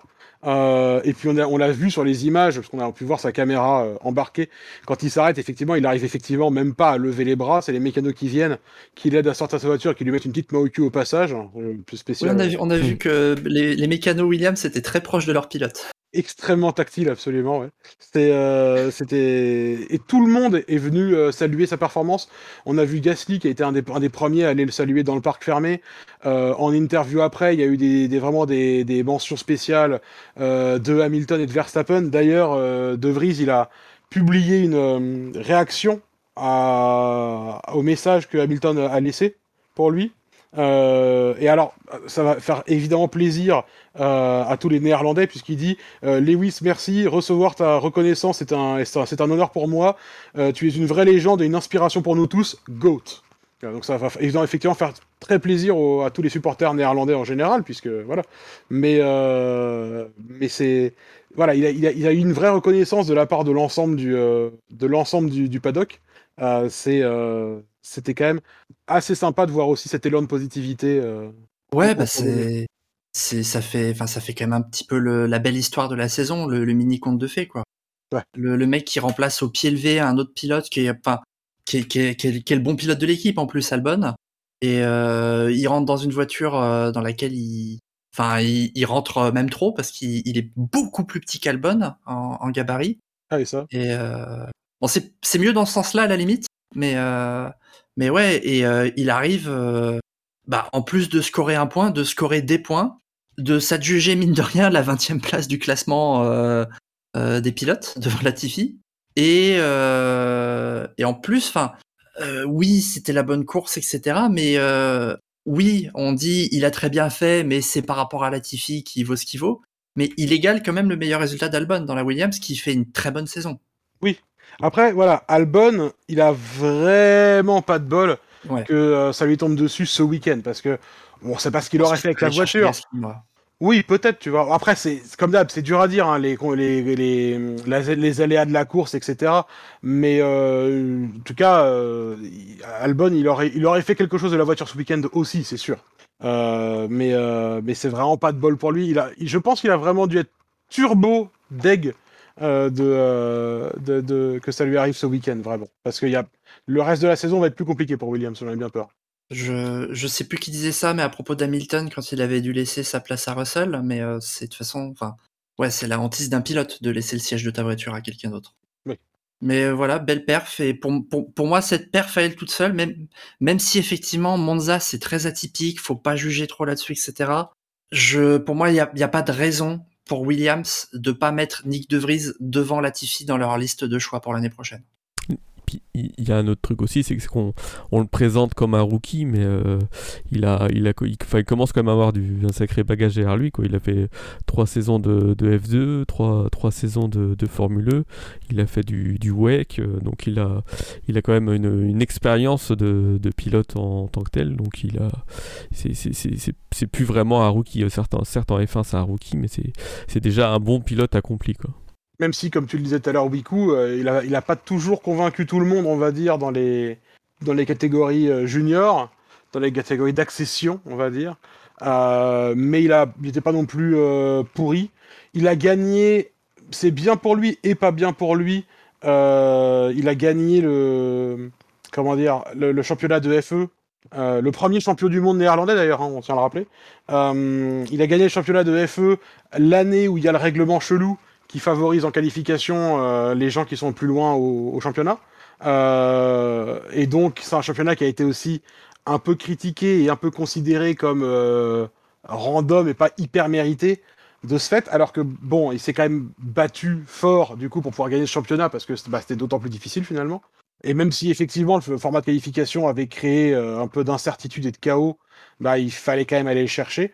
moi, c'est un, pilote que je considère pas comme étant un, un mec du. C'est pas un pilote, c'est pas un futur champion du monde en Formule 1. C'est un mec d'un niveau ok. Euh, c'est un bon pilote. Euh, et, qui conviendra très très bien euh, chez Williams pour, pour quelques années, ça j'en ai, j'en doute pas vraiment, mais c'est pas un mec du niveau de, de Russell ou d'Albon pour parler que des pilotes récents chez Williams quoi. après, est-ce qu'ils ont besoin chez Williams aujourd'hui d'un pilote superstar de ce niveau-là, est-ce qu'ils ont besoin d'un mec sérieux et solide comme De Vries peut l'être. La, question est ouverte. Ouais, puis enfin, voilà, je... il a quand même montré qu'il avait une euh, vitesse décente pour être un F1, enfin qu'il a, il a le niveau, parce que pour moi, même si c'est Monza, à partir du moment où tu marques des points en F1 de surcroît dans une Williams, tu montres que tu as le niveau pour la F1. Et, euh... et il montre qu'il est polyvalent. Et euh... s'il est bosseur derrière, il... ça a l'air d'être un gars sérieux quand même. Euh, ça peut même convenir, je pense, à des équipes de midfield si s'il confirme quoi après chez Williams. Euh, enfin, c'est s'il va chez Williams, c'est qu'il confirme l'année d'après en étant en étant correct. Et à, ce sujet, j'ai vu que d'ailleurs Alpine avait déclaré qu'il il voulait l'évaluer. Bah, écoute, euh, ils peuvent lui proposer un contrat s'ils veulent. J'allais dire, il va être content de pas avoir de contrat Alpine. Exactement. Ok, messieurs, d'autres choses à ajouter sur la la très bonne course de Nick De Vries. Donc pour revenir brièvement hein, sur, son, sur son score euh, au Quintet Plus, donc euh, il a inscrit 534 points positifs et il y a quand même quelqu'un qui a réussi à lui mettre deux petits points négatifs. Euh, je ne sais quelle raison. C'est une personne qui lui met deux points négatifs ou deux personnes qui lui mettent un point négatif? Ah, je sais pas, mais je, j'imagine que c'est une personne qui lui a mis deux points négatifs. J'avoue que je pourrais effectivement passer le, le tableau peigne fin, et, je vais d'ailleurs le faire. Ah. C'est une personne qui lui a mis deux points négatifs. Eh ben, je pense que s'il n'y a pas marqué euh, Nicolas L devant ou un truc du genre. Euh, non. Ah, attends, quoique. ah, ah, ah, ah, ah, Est-ce que c'est la ligne 91 qui a fait ça? Non, non c'est pas la ligne 91. Non, non, non. Non. Mais du coup, euh, du coup, non, c'est effectivement une seule personne qui lui a affublé. Alors, je sais pas trop pourquoi, mais bon, après, les gens sont libres de mal voter comme ils le souhaitent. On en a désormais l'habitude. Et donc, un score total de 532 points, donc 21 points devant son compatriote Max Verstappen. Messieurs, euh, je vous propose qu'on passe peut-être au fait marquant. Pas de points sur le classement, euh, sur les classements Pardon, excuse-moi, c'est vrai que je comptais le... En vrai, je comptais les faire à la fin de l'émission, mais tu, mais tu, tu, peux, on peut faire ça maintenant. Donc, euh, au classement, euh, au classement du, du SAV, euh, c'est alors, là, ce tableau, c'est Max Verstappen qui, qui mène actuellement au classement du SAV avec un score global, global pardon, de 72. Ensuite viennent Charles Leclerc, Lewis Hamilton, George Russell et Sergio Perez complètent le top 5 avec euh, Carlos Sainz qui est juste derrière lui et Gasly et Ocon qui se partagent la 7 place. Euh, oh, je vais pas vous faire tout l'intégralité du classement, si ce n'est que Nicolas Latifi est 18e euh, et dernier donc hein, du classement euh, du classement SAV avec moins un point. Euh, et au classement qui compte moins, euh, c'est aussi Max Verstappen qui mène avec 335 points. À noter que Verstappen pourrait être sacré champion dès Singapour si Leclerc ne fait pas mieux que la huitième place, je crois, ou la sixième place. Enfin bref, il y a des permutations, il y a des permutations à la con, euh, donc ça va sûrement pas se produire à Singapour, mais plus probablement au, Japon, sauf si euh, Leclerc abandonne là. Euh, bon, et cela dit, il, y a aussi une condition où il faut que Pérez finisse pas plus haut que un certain niveau. Bref, c'est des, il y a des permutations compliquées. Il sera champion quand il sera champion. Et ce qui serait, ce qui est sûr, c'est qu'il le sera, à moins qu'il chope le Covid jusqu'à la fin. Ensuite, donc Leclerc, Pérez, Russell est à la quatrième place, 7 points seulement derrière Pérez, et ensuite Carlos Sainz, lui, est cinquième au classement, donc qui n'a pas d'importance de la SIA. Lewis Hamilton est sixième. J'allais le dire aussi, mais c'est Nico, Nico Nico qui le dit dans le chat. Tu n'as pas posé la question aussi. Je n'ai pas posé la question, je ne pas, vous ai pas demandé si vous vouliez mettre un plus 1, moins 1. Vous avez raison, excusez-moi, j'oublie absolument tout. Ça fait très longtemps que je n'ai pas animé toutes mes confusions. Est-ce que vous avez envie de mettre un plus 1, moins 1 hein, des pas de soucis. Latifi. Euh... Latifi moins 1, moi. Je... Hmm. Latifi moins 1 pour, pour moi, c'est la, la course qui bien. il n'a pas le niveau qu'il faut que ça s'arrête. Eh bien, écoutez, euh, c'est enregistré. On va, on va, on va faire ça. On va dire, euh, on va dire Latifi moins 1. Oui, euh, alors je, je précise qu'effectivement, euh, il, est, il, est, il est 18ème et dernier sur 22 pilotes Latifi parce qu'il y a des positions euh, doubles, euh, des 7, des 10, etc. Me posez pas la question et faites votre, euh, votre, vos, retours à feedback@buchor.com si vous n'êtes pas content de comment le tableau est constitué parce que moi non plus de toute façon. ok, donc un petit moins 1 pour Latifi. Écoutez les gars, c'est noté. merci beaucoup pour ça. Ça lui fait moins 2 au classement général, non, c'est ça? Ça lui fera moins 2 au classement général. Est-ce que c'est déjà arrivé au SAV qu'il y a moins 2 il faudrait fouiller dans les archives que je n'ai pas sous la main là. Mais c'est une excellente question et ce serait pas étonnant que non. Ce serait pas étonnant que non. On se lance euh, sur les faits marquants Allez. Elle est presque là, cette victoire. Accélère Accélère. Oui, il va aller la chercher. Ne lâche pas. La victoire de Pierre Gasly. Il l'a fait. Les faits marquants de la semaine dernière, quand nous étions euh, aux Pays-Bas, au pays des Bataves, euh, avaient été dominés sans partage par un chroniqueur en particulier. On va commencer par la fin. Euh, nous avions comme proposition la semaine dernière une proposition effectuée par Wiku lui-même qui avait dit Sainz joue au con avec les drapeaux jaunes. Cette proposition a récolté 12% euh, des votes. Donc je suis désolé de t'annoncer, Wiku, que tu es dernier du fait marquant de la semaine dernière. La, la proposition arrivée à... en avant-dernière place euh, aura été la proposition de Spider, mais c'est incroyable, c'est tout le temps les mêmes gens qui participent à cette émission, c'est fou. Euh, avait été proposée par Spider, il avait proposé Hamilton, deux points, la douche la douche, la Dutch, la... La Dutch froide la Dutch froide, effectivement, je n'étais pas sûr de la prononciation que tu préférais, euh, que tu préférais entendre. Cette proposition a récolté 19% des voix, et donc vous vous partagez les deux dernières marches du podium à quatre marches que je viens d'inventer. Euh, la proposition arrivée en seconde place était celle de Toms, puisque Toms avait proposé Ferrari joue à Pirelli avec Sainz en trois pneus.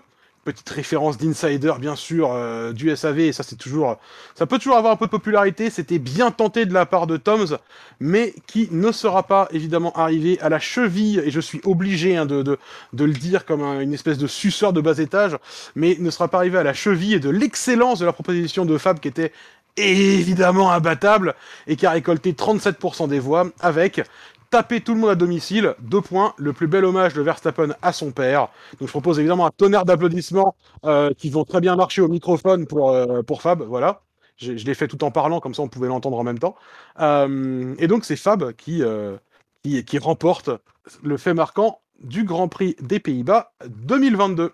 Messieurs, pour le Grand Prix d'Italie 2022, quel fait marquant aimeriez-vous proposer Et comme d'habitude, je vais vous demander bien entendu de le coller dans le chat pour qu'il puisse être réutilisé facilement. Euh, qui est devant, qui est derrière en termes de, euh, classement d'effets marquants? Euh, Écoutez, c'est une excellente question. Est-ce que vous savez ça? Car je ne le sais pas. Suivant les règles, normalement, vu qu'on était là la semaine dernière, c'est toi qui commence. C'est moi qui, c'est moi qui devrais commencer. Vous avez raison, effectivement. Mais écoutez, je vais faire le. Je n'ai pas le classement en tête. Je sais pas. Ouais, écoute, je vais, je vais faire, je vais faire effectivement le le connard, je vais euh, me donner la parole en, en premier, de toute façon, puisque puisqu'effectivement vous étiez là la semaine dernière. Donc euh, je vais vous proposer, je vais vous proposer pour le fait marquant de ce Grand Prix, ce fait marquant que voici, que je colle juste là. Hop, pour sa première, virgule, De Vries nique tout. Hop, hein, je vais la coller ici et ici. Hop, alors, est-ce que vous... euh, Et entre vous deux, est-ce que vous savez qui doit donner son fait marquant en premier? Je, je suis dans l'incertitude en ce qui concerne... euh, Je suis, je suis un rookie. Je sais pas. Euh... Wiku a une victoire. Et moi, je n'ai zéro victoire. Donc c'est toi, Spider, qui doit Donc c'est moi premier. qui commence. Absolument. Je dirais week-end de deuil et drapeau en berne, l'Union Jack pour la reine, les drapeaux rouges pour vais coller C'est ça. presque, c'est presque un poème, dis donc. Les roses sont rouges. J'attends de, le- j'attends de le revoir écrit parce que je, je- j'ai envie de- j'ai- il y avait- un beau rythme dans la phrase, je trouvais, c'était, euh, c'était agréable à entendre. Ah, et pendant que tu, pendant que tu, pendant que tu colles ça, Wiku, est-ce que tu as ta, ta proposition? Euh... Oui, oui, oui. Euh, J'avais un truc sur la défaite Ferrari, mais je... ça reprend la thématique des drapeaux et des couleurs, donc je vais éviter. Euh... Tu me diras si tu me l'accordes. Mhm. Williams réalise que c'est pas le bon pilote dans la deuxième voiture. Pas le bon, écrit euh, Albon. Ah, c'est, un peu de Vries, j'a- j'avoue quand Un même. peu Latifi. C'est, un- ça, voilà, c'est un peu, ouais, ouais, ok, c'est plus Latifi, mais ça parle d'Albon, euh, et c'est une De Vries qui était dans la voiture d'Albon, mais te- est-ce que t'y tiens ou Est-ce que, est-ce que t'en as un autre ou est-ce que, est-ce que t'y, est-ce que, ou est-ce que t'y tiens? Euh... Moi, de toute façon, à chaque fois que je propose un truc et que je, je change et que je prends un deuxième, le deuxième il marche pas. Donc j'aimerais bien rester sur Ok, celui-là. bah, je te, que je cette te- stratégie fois. Mais sinon, j'ai une alternative. Non, mais écoute, je te laisse celui-là. Ça me, écoute, ça me, ça me va de toute façon. Je pense que ça va perdre. Et en général, quand je dis ça, ça gagne. Donc, tu devrais être. euh, voilà. Euh, ok, bah écoute, euh, nous avons notre proposition.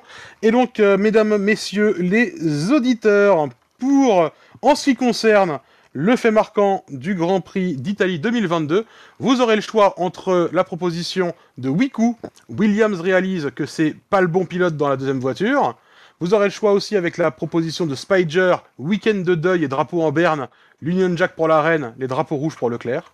Et vous aurez également la possibilité de voter pour ma proposition, celle de Ben Lop lui-même, euh, troisième personne, qui dit pour sa première, De Vries nique tout. Évidemment, vous, vous allez pouvoir retrouver le sondage hein, pour euh, voter pour votre fait marquant favori dès la fin de cette émission, peut-être même déjà dès maintenant, me fait signe Fab, qui est une personne formidable sur laquelle on peut toujours compter, comme le Oui, fromage. merci Fab. Merci beaucoup, Fab. Euh, messieurs, je vous propose qu'on passe. euh, Est-ce que vous avez des drive-through, des choses que vous n'avez pas encore pu exprimer, des colères, des choses que vous n'avez pas encore pu euh, dire pendant l'émission, peut-être À cause d'un animateur omniprésent et qui, qui monopolise trop la parole, peut-être? Hmm, Personnellement, non. Non, pas cas- grand chose. le, le, le- le petit truc à la con du week-end, mais ça vaut pas un drive-through, c'était le petit graphique comparatif entre une Formule 1, une voiture de sport et euh, une voiture euh, familiale probablement conduite par Juan Manuel Fangio. Et, euh, Ouais. Ah, Aujourd'hui, tu veux dire? non, bah, non, non, non, parce que, enfin, à l'époque, parce que, enfin, la voiture familiale, elle fait un bon temps à Monza, je crois. Mais Bah, ils avaient dit quoi? Ils avaient dit 75 secondes plus lent. D'ailleurs, ça, tiens, euh, ergotons un peu hein, là-dessus, tant qu'on y est, parce qu'on a le time. Euh, ergotons un peu là-dessus. euh, la voiture familiale, ils indiquent le temps de la Formule 1 en minutes et en secondes, mais ils disent que la voiture familiale est 75 secondes plus lent. Les mecs, c'est 1 minute 15. C'est changez pas d'unité à chaque fois, c'est chiant, c'est nul. Ou alors vous dites que la Formule 1, elle fait le tour en euh, 80 secondes. Comme ça, on se rend compte que la voiture familiale, elle met quasiment deux fois le temps. Euh, ce qui me paraît pas si euh, impossible. Ah, quoi que t'as raison, effectivement, ça va quand même déjà vite. Hein. Ouais, elle, tape dans les lignes droites, quoi. Ou alors, euh, dans ce cas Ouais, parce, parce que si les F1, ils ont une moyenne de quoi euh, 230, 240 à l'heure euh, à Monza au- comme, en vitesse, comme vitesse moyenne au tour, ça veut dire que la voiture familiale, elle fait 120 à l'heure de vitesse moyenne. euh, je, je le fais pas avec la saxo familiale, perso. Ouais, il faut qu'elle, faut qu'elle, euh, il faut qu'elle rattrape son temps euh, dans la ligne droite. Effectivement, c'est pas, c'est pas simple. une, C'est pas simple. une RS6, ça passe, non? Oui, avec une RSI, c'est une voiture de go fast, comme, euh, comme on dit. Euh, on, nous, propose des drive-through sur, euh, Franck, sur, euh, Team, sur Franck Montagny euh, qui, euh, qui utilise, qui, qui utilise euh, alors qui a effectivement la. Ah putain, le, le- qui est ignoble au point d'utiliser euh, Jules Bianchi pour euh, défendre l'idée qu'il fallait un drapeau rouge absolument à la fin ce genre de truc. Je vous avoue que j'ai même pas envie de perdre d'énergie sur les sur Canal Plus en général. J'ai plus envie de perdre. Enfin, je leur ai rendu mon décodeur, comme on dit. Moi, j'avais pas de décodeur physique évidemment, mais j'ai arrêté mon abonnement à Canal et j'ai décidé que mon énergie euh, devait plus être consacrée à cette bande de blaireaux là, qui, qui cette bande de Blair Witch sur Canal qui qui sombre euh, de week-end en week-end euh, dans la dans la médiocrité et la, et la suffisance. Donc, euh, je n'ai pas très envie de consacrer beaucoup d'énergie à Canal, je vous avoue. Mais euh, en plus, c'est vraiment tellement indigne de la part de Montagny qui avait été sincèrement, et, et, je, le, je, le, sais, sincèrement touché quand il était arrivé à Bianchi, ce qui lui est arrivé. évidemment, on l'avait tous été, mais lui avait encore plus de raisons de l'être. Donc c'est vraiment encore plus immonde de sa part de, euh, d'utiliser cet argument-là. Quoi. Vraiment, euh, c'est, voilà. mais, mais je veux même pas euh, en faire quelque chose. Quoi. C'est, c'est comme, c'est comme Mazepin. Quoi. C'est, il mérite même pas qu'on en parle. Est-ce que, du coup, on jetterait un petit coup d'œil dans le rétro? Allez. Un rapide coup d'œil dans le rétro. Vas-y.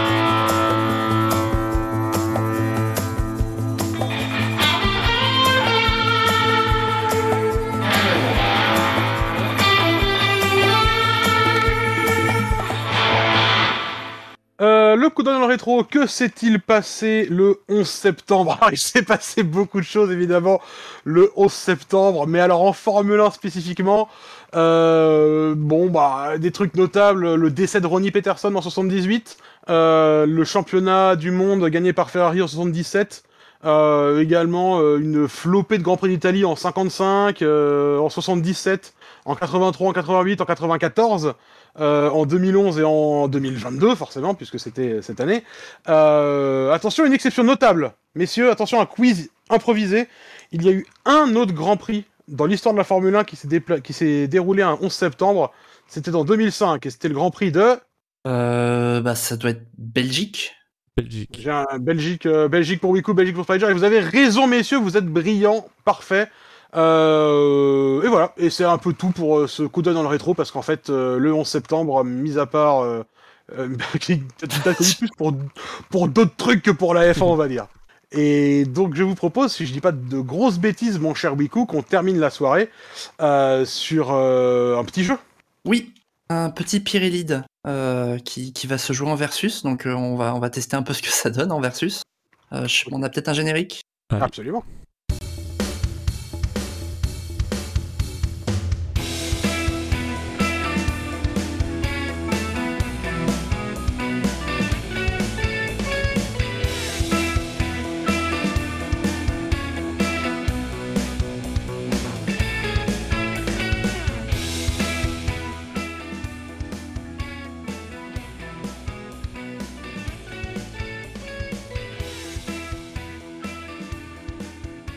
J'avais oublié qu'il était si long.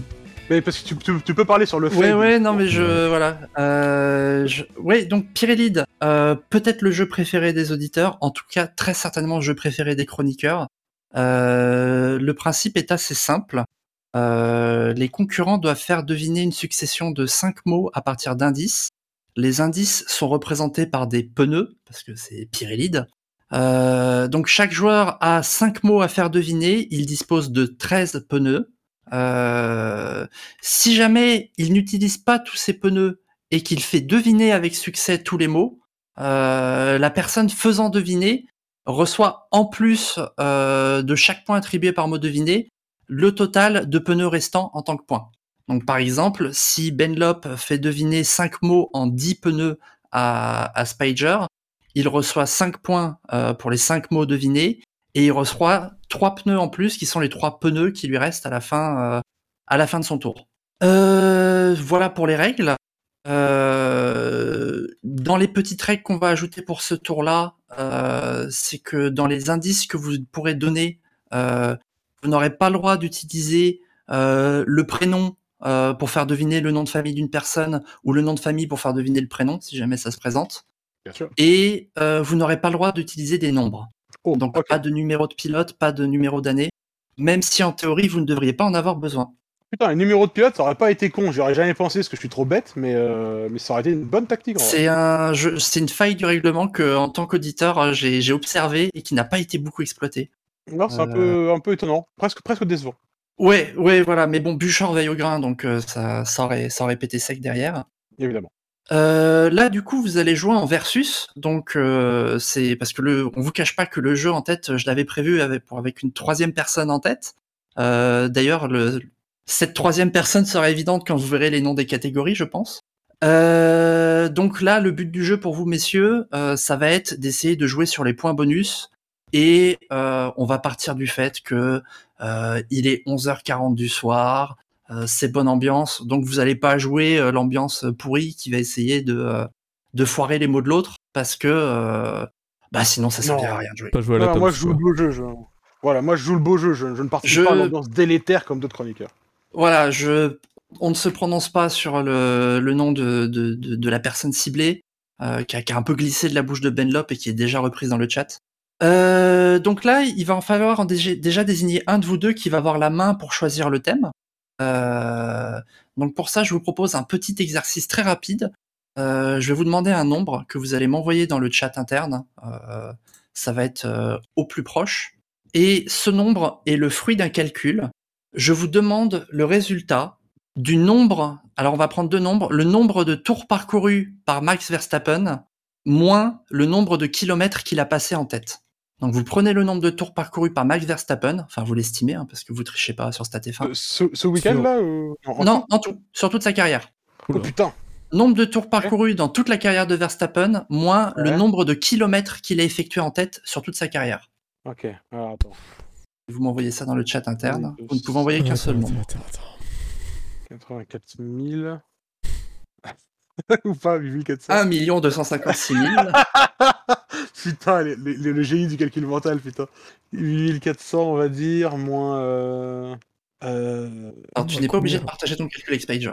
Ah non, mais c'est- je suis obligé de le faire à voix haute, hein, sinon j'arrive pas, je suis trop con. hein. Ah, J'avais un- Euh, une, le une nombre somme de à peu tours près euh, parcourus. identique.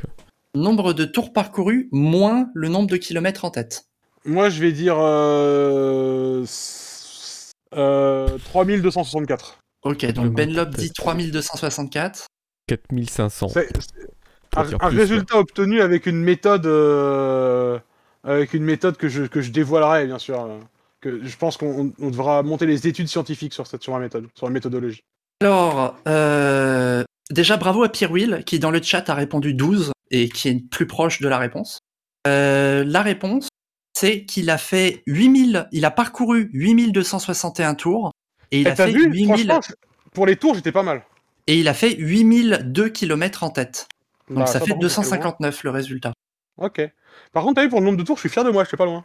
Non mais c'est pas c'est pas mal pour le nombre de tours. Tu Ouais. J'étais fier de moi. le, le jeu est punitif parce que si tu te trompes que sur un seul des deux nombres, tu tu te foires, alors que si tu te trompes sur les deux, t'as une chance de t'en tirer. Puis moi, je me suis trompé pas un peu, quoi, en plus. Ça. Donc du coup, toi t'as dit 3000 et quelques et Spider a dit 4000, donc c'est toi qui vas pouvoir choisir la catégorie de mots que tu lui fais deviner. Bah, pas genre, on est tous les deux nuls, mais moi un peu moins, manifestement. Oui. Je... Apparemment, écoute, c'est la vie. Alors, euh, ce week-end, euh, Nick De Vries a marqué ses premiers points lors de sa première course à bord d'une Williams. Et euh, il n'y a que deux autres pilotes qui ont reproduit cet exploit, enfin qui ont produit cet exploit puis qui l'ont fait avant. C'est Nico Rosberg et Jacques Villeneuve. Donc vous avez le choix. Euh, J'ai fait trois catégories de mots qui ont de cinq mots qui ont vaguement une relation avec euh, ces pilotes. Donc vous avez une catégorie Nick De Vries, une catégorie Nico Rosberg et une catégorie Jacques Villeneuve. Je pense que la catégorie. Jacques Villeneuve a été destinée à Scani. et... et pour lui Scanny, faire si tu nous hommage, écoutes, euh, et pour lui faire hommage, je vais prendre la catégorie Nico Rosberg. Je t'envoie une liste de mots que tu vas devoir faire deviner dans l'ordre. Absolument. Je te la remets bien en ligne parce qu'elle est partie Merci. dégueulasse. Merci beaucoup. Oh putain, c'est dur. Et du coup, tu as à ta disposition 13 pneus, sachant que l'objectif de cette partie, c'est euh, d'essayer d'en garder en réserve, vu que c'est probablement ça qui va faire la différence. Mhm. Je Alors, commence je directement précise- ou est-ce que tu veux révéler ces mots à Spider euh, avant ou est-ce que tu veux que je commence directement? Alors, si je révèle tes mots à Spiger, ça va perdre son intérêt. Non, non, tu révéler ces mots à veux dire. Non, il choisira sa catégorie après. ok, entendu. Donc, toi, tu as 13 pneus. Mhm. Absolument. J'ai 13 pneus et je. hum, Pour le premier je vais faire en deux. Je... Alors, juste avant que tu choisisses, je- rappelle, euh, pas de nombre, pas de, pas de numéro, euh, pas de prénom pour faire deviner le nom de quelqu'un. Genre, tu peux pas dire, euh, par exemple, Alberto pour faire deviner Sky. Oui, oui, oui, non, bien sûr. Et les mots à deviner peuvent être des sont généralement des, des noms propres. Je crois qu'il n'y a que des noms propres.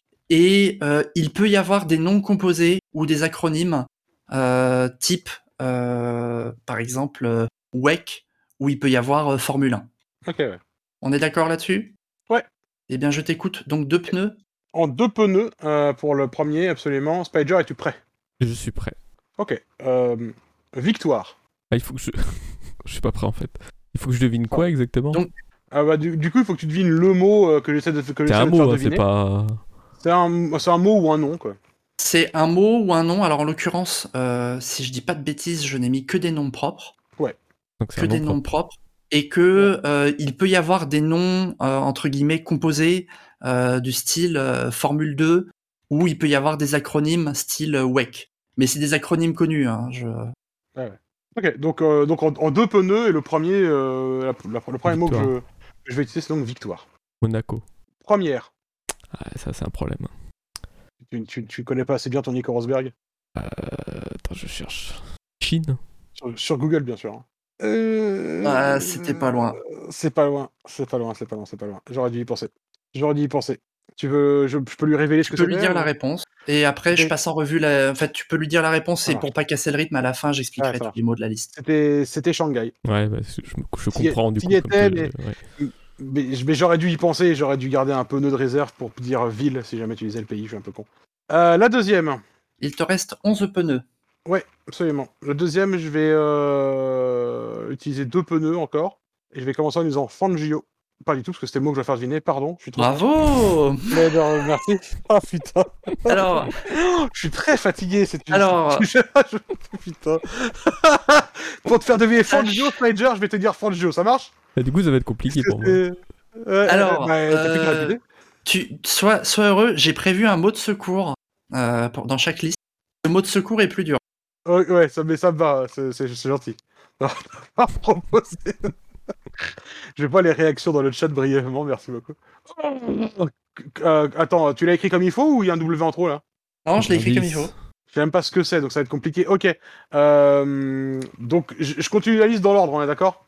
Tu continues la liste dans l'ordre, on fait comme si t'as... Alors, je- on te rend tes pneus parce que bon, là, tu t'es rendu compte immédiatement de la bêtise, on va dire. Oui. Euh, en trois pneus, Spager. Allez.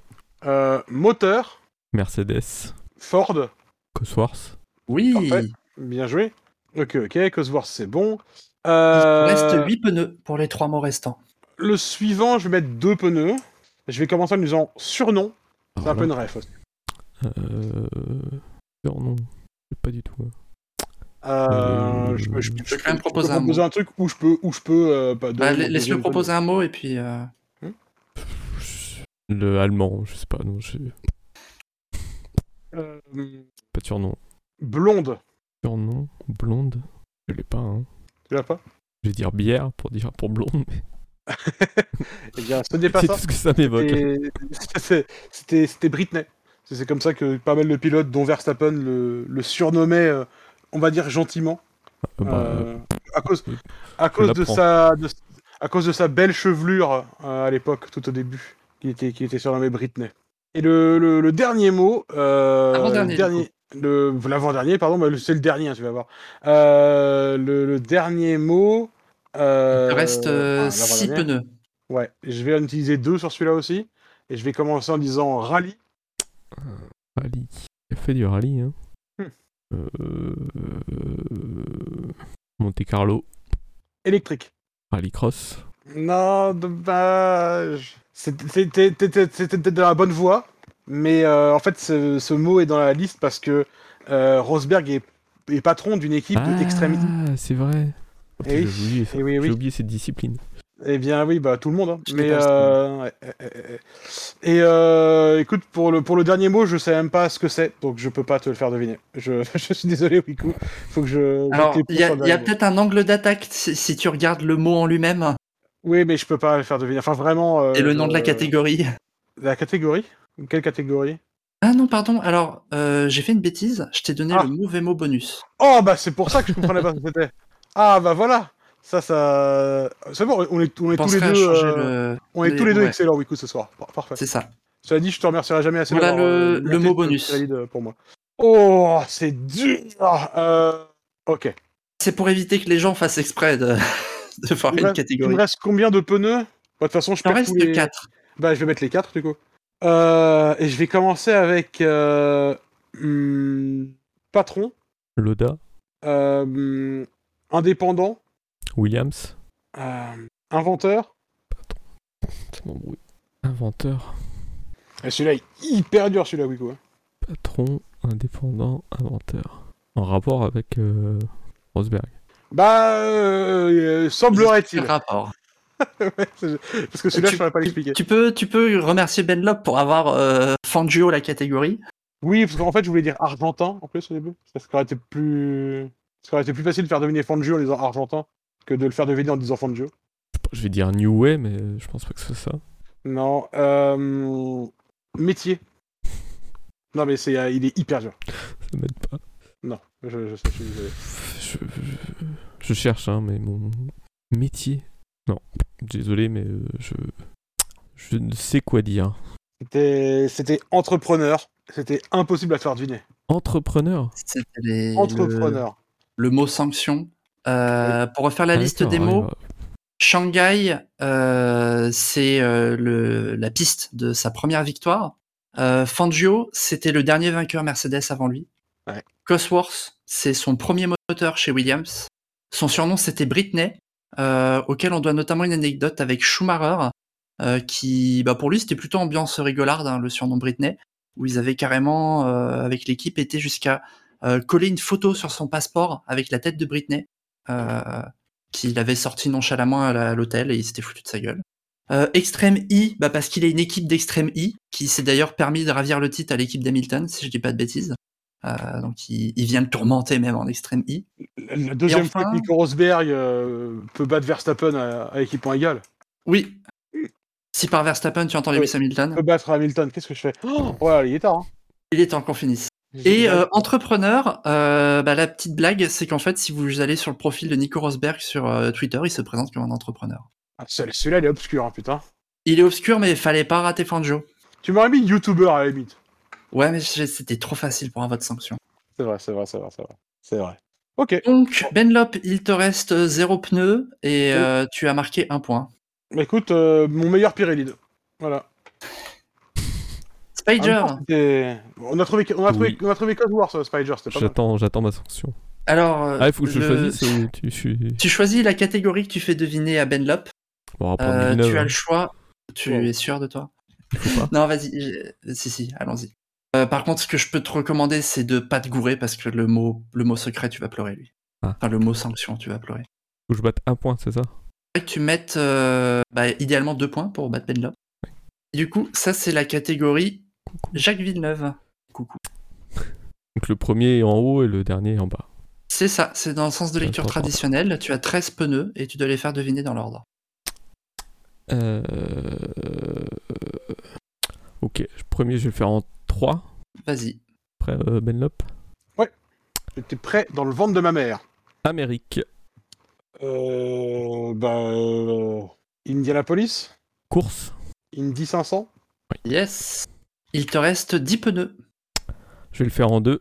Je suis un peu optimiste là. Ouh, écoute, Enfer. Ça, ça me fait plaisir. Enfer, Enfer. Ah, tu l'auras, tu l'auras après.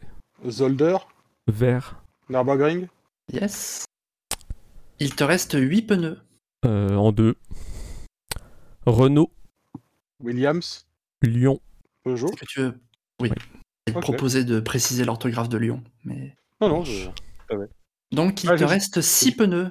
j'ai réfléchi, mais je, cons- je connais pas le concessionnaire Renault à Lyon, donc euh, je, je- Ouais, non, je- quand j'ai dit Lyon, j'ai dit il va peut-être. euh, Non, ça va. euh, Je cherche comment l'attaquer celui-là. Là, je me prends. Je vais prendre en 3 déjà, je vais sécuriser. Euh, je vais dire monoplace, Formule 1. batterie, Euh, Jerez, ville, monoplace, batterie, ville. Ville ville. Oh, euh... Ah merde, oui, oui, oui, oui, oui, oui. Euh... euh, Putain, où est-ce qu'il avait roulé en Formule E, là? Il avait roulé... Euh... T'occupes pas de. Je n'ai pas le droit de donner un indice. Bob Bob Pep. De quoi? Rien, j'ai pas le droit. euh... euh, Ça s'appelait comment? C'était dans en Amérique du Sud, là. ça- ça- Qu'il avait roulé. C'était à. Ah, ah, putain, euh, au Chili ou une merde comme ça, là. euh, euh, Pensez à nos auditeurs chiliens, enfin franco-chiliens. oui, tout- tout- tout- tout- toutes nos excuses. Quand je dis une merde comme ça, je veux dire un pays comme ça. Euh, Ou alors, il avait. mais En fait, attends, il avait pas fait qu'une seule course.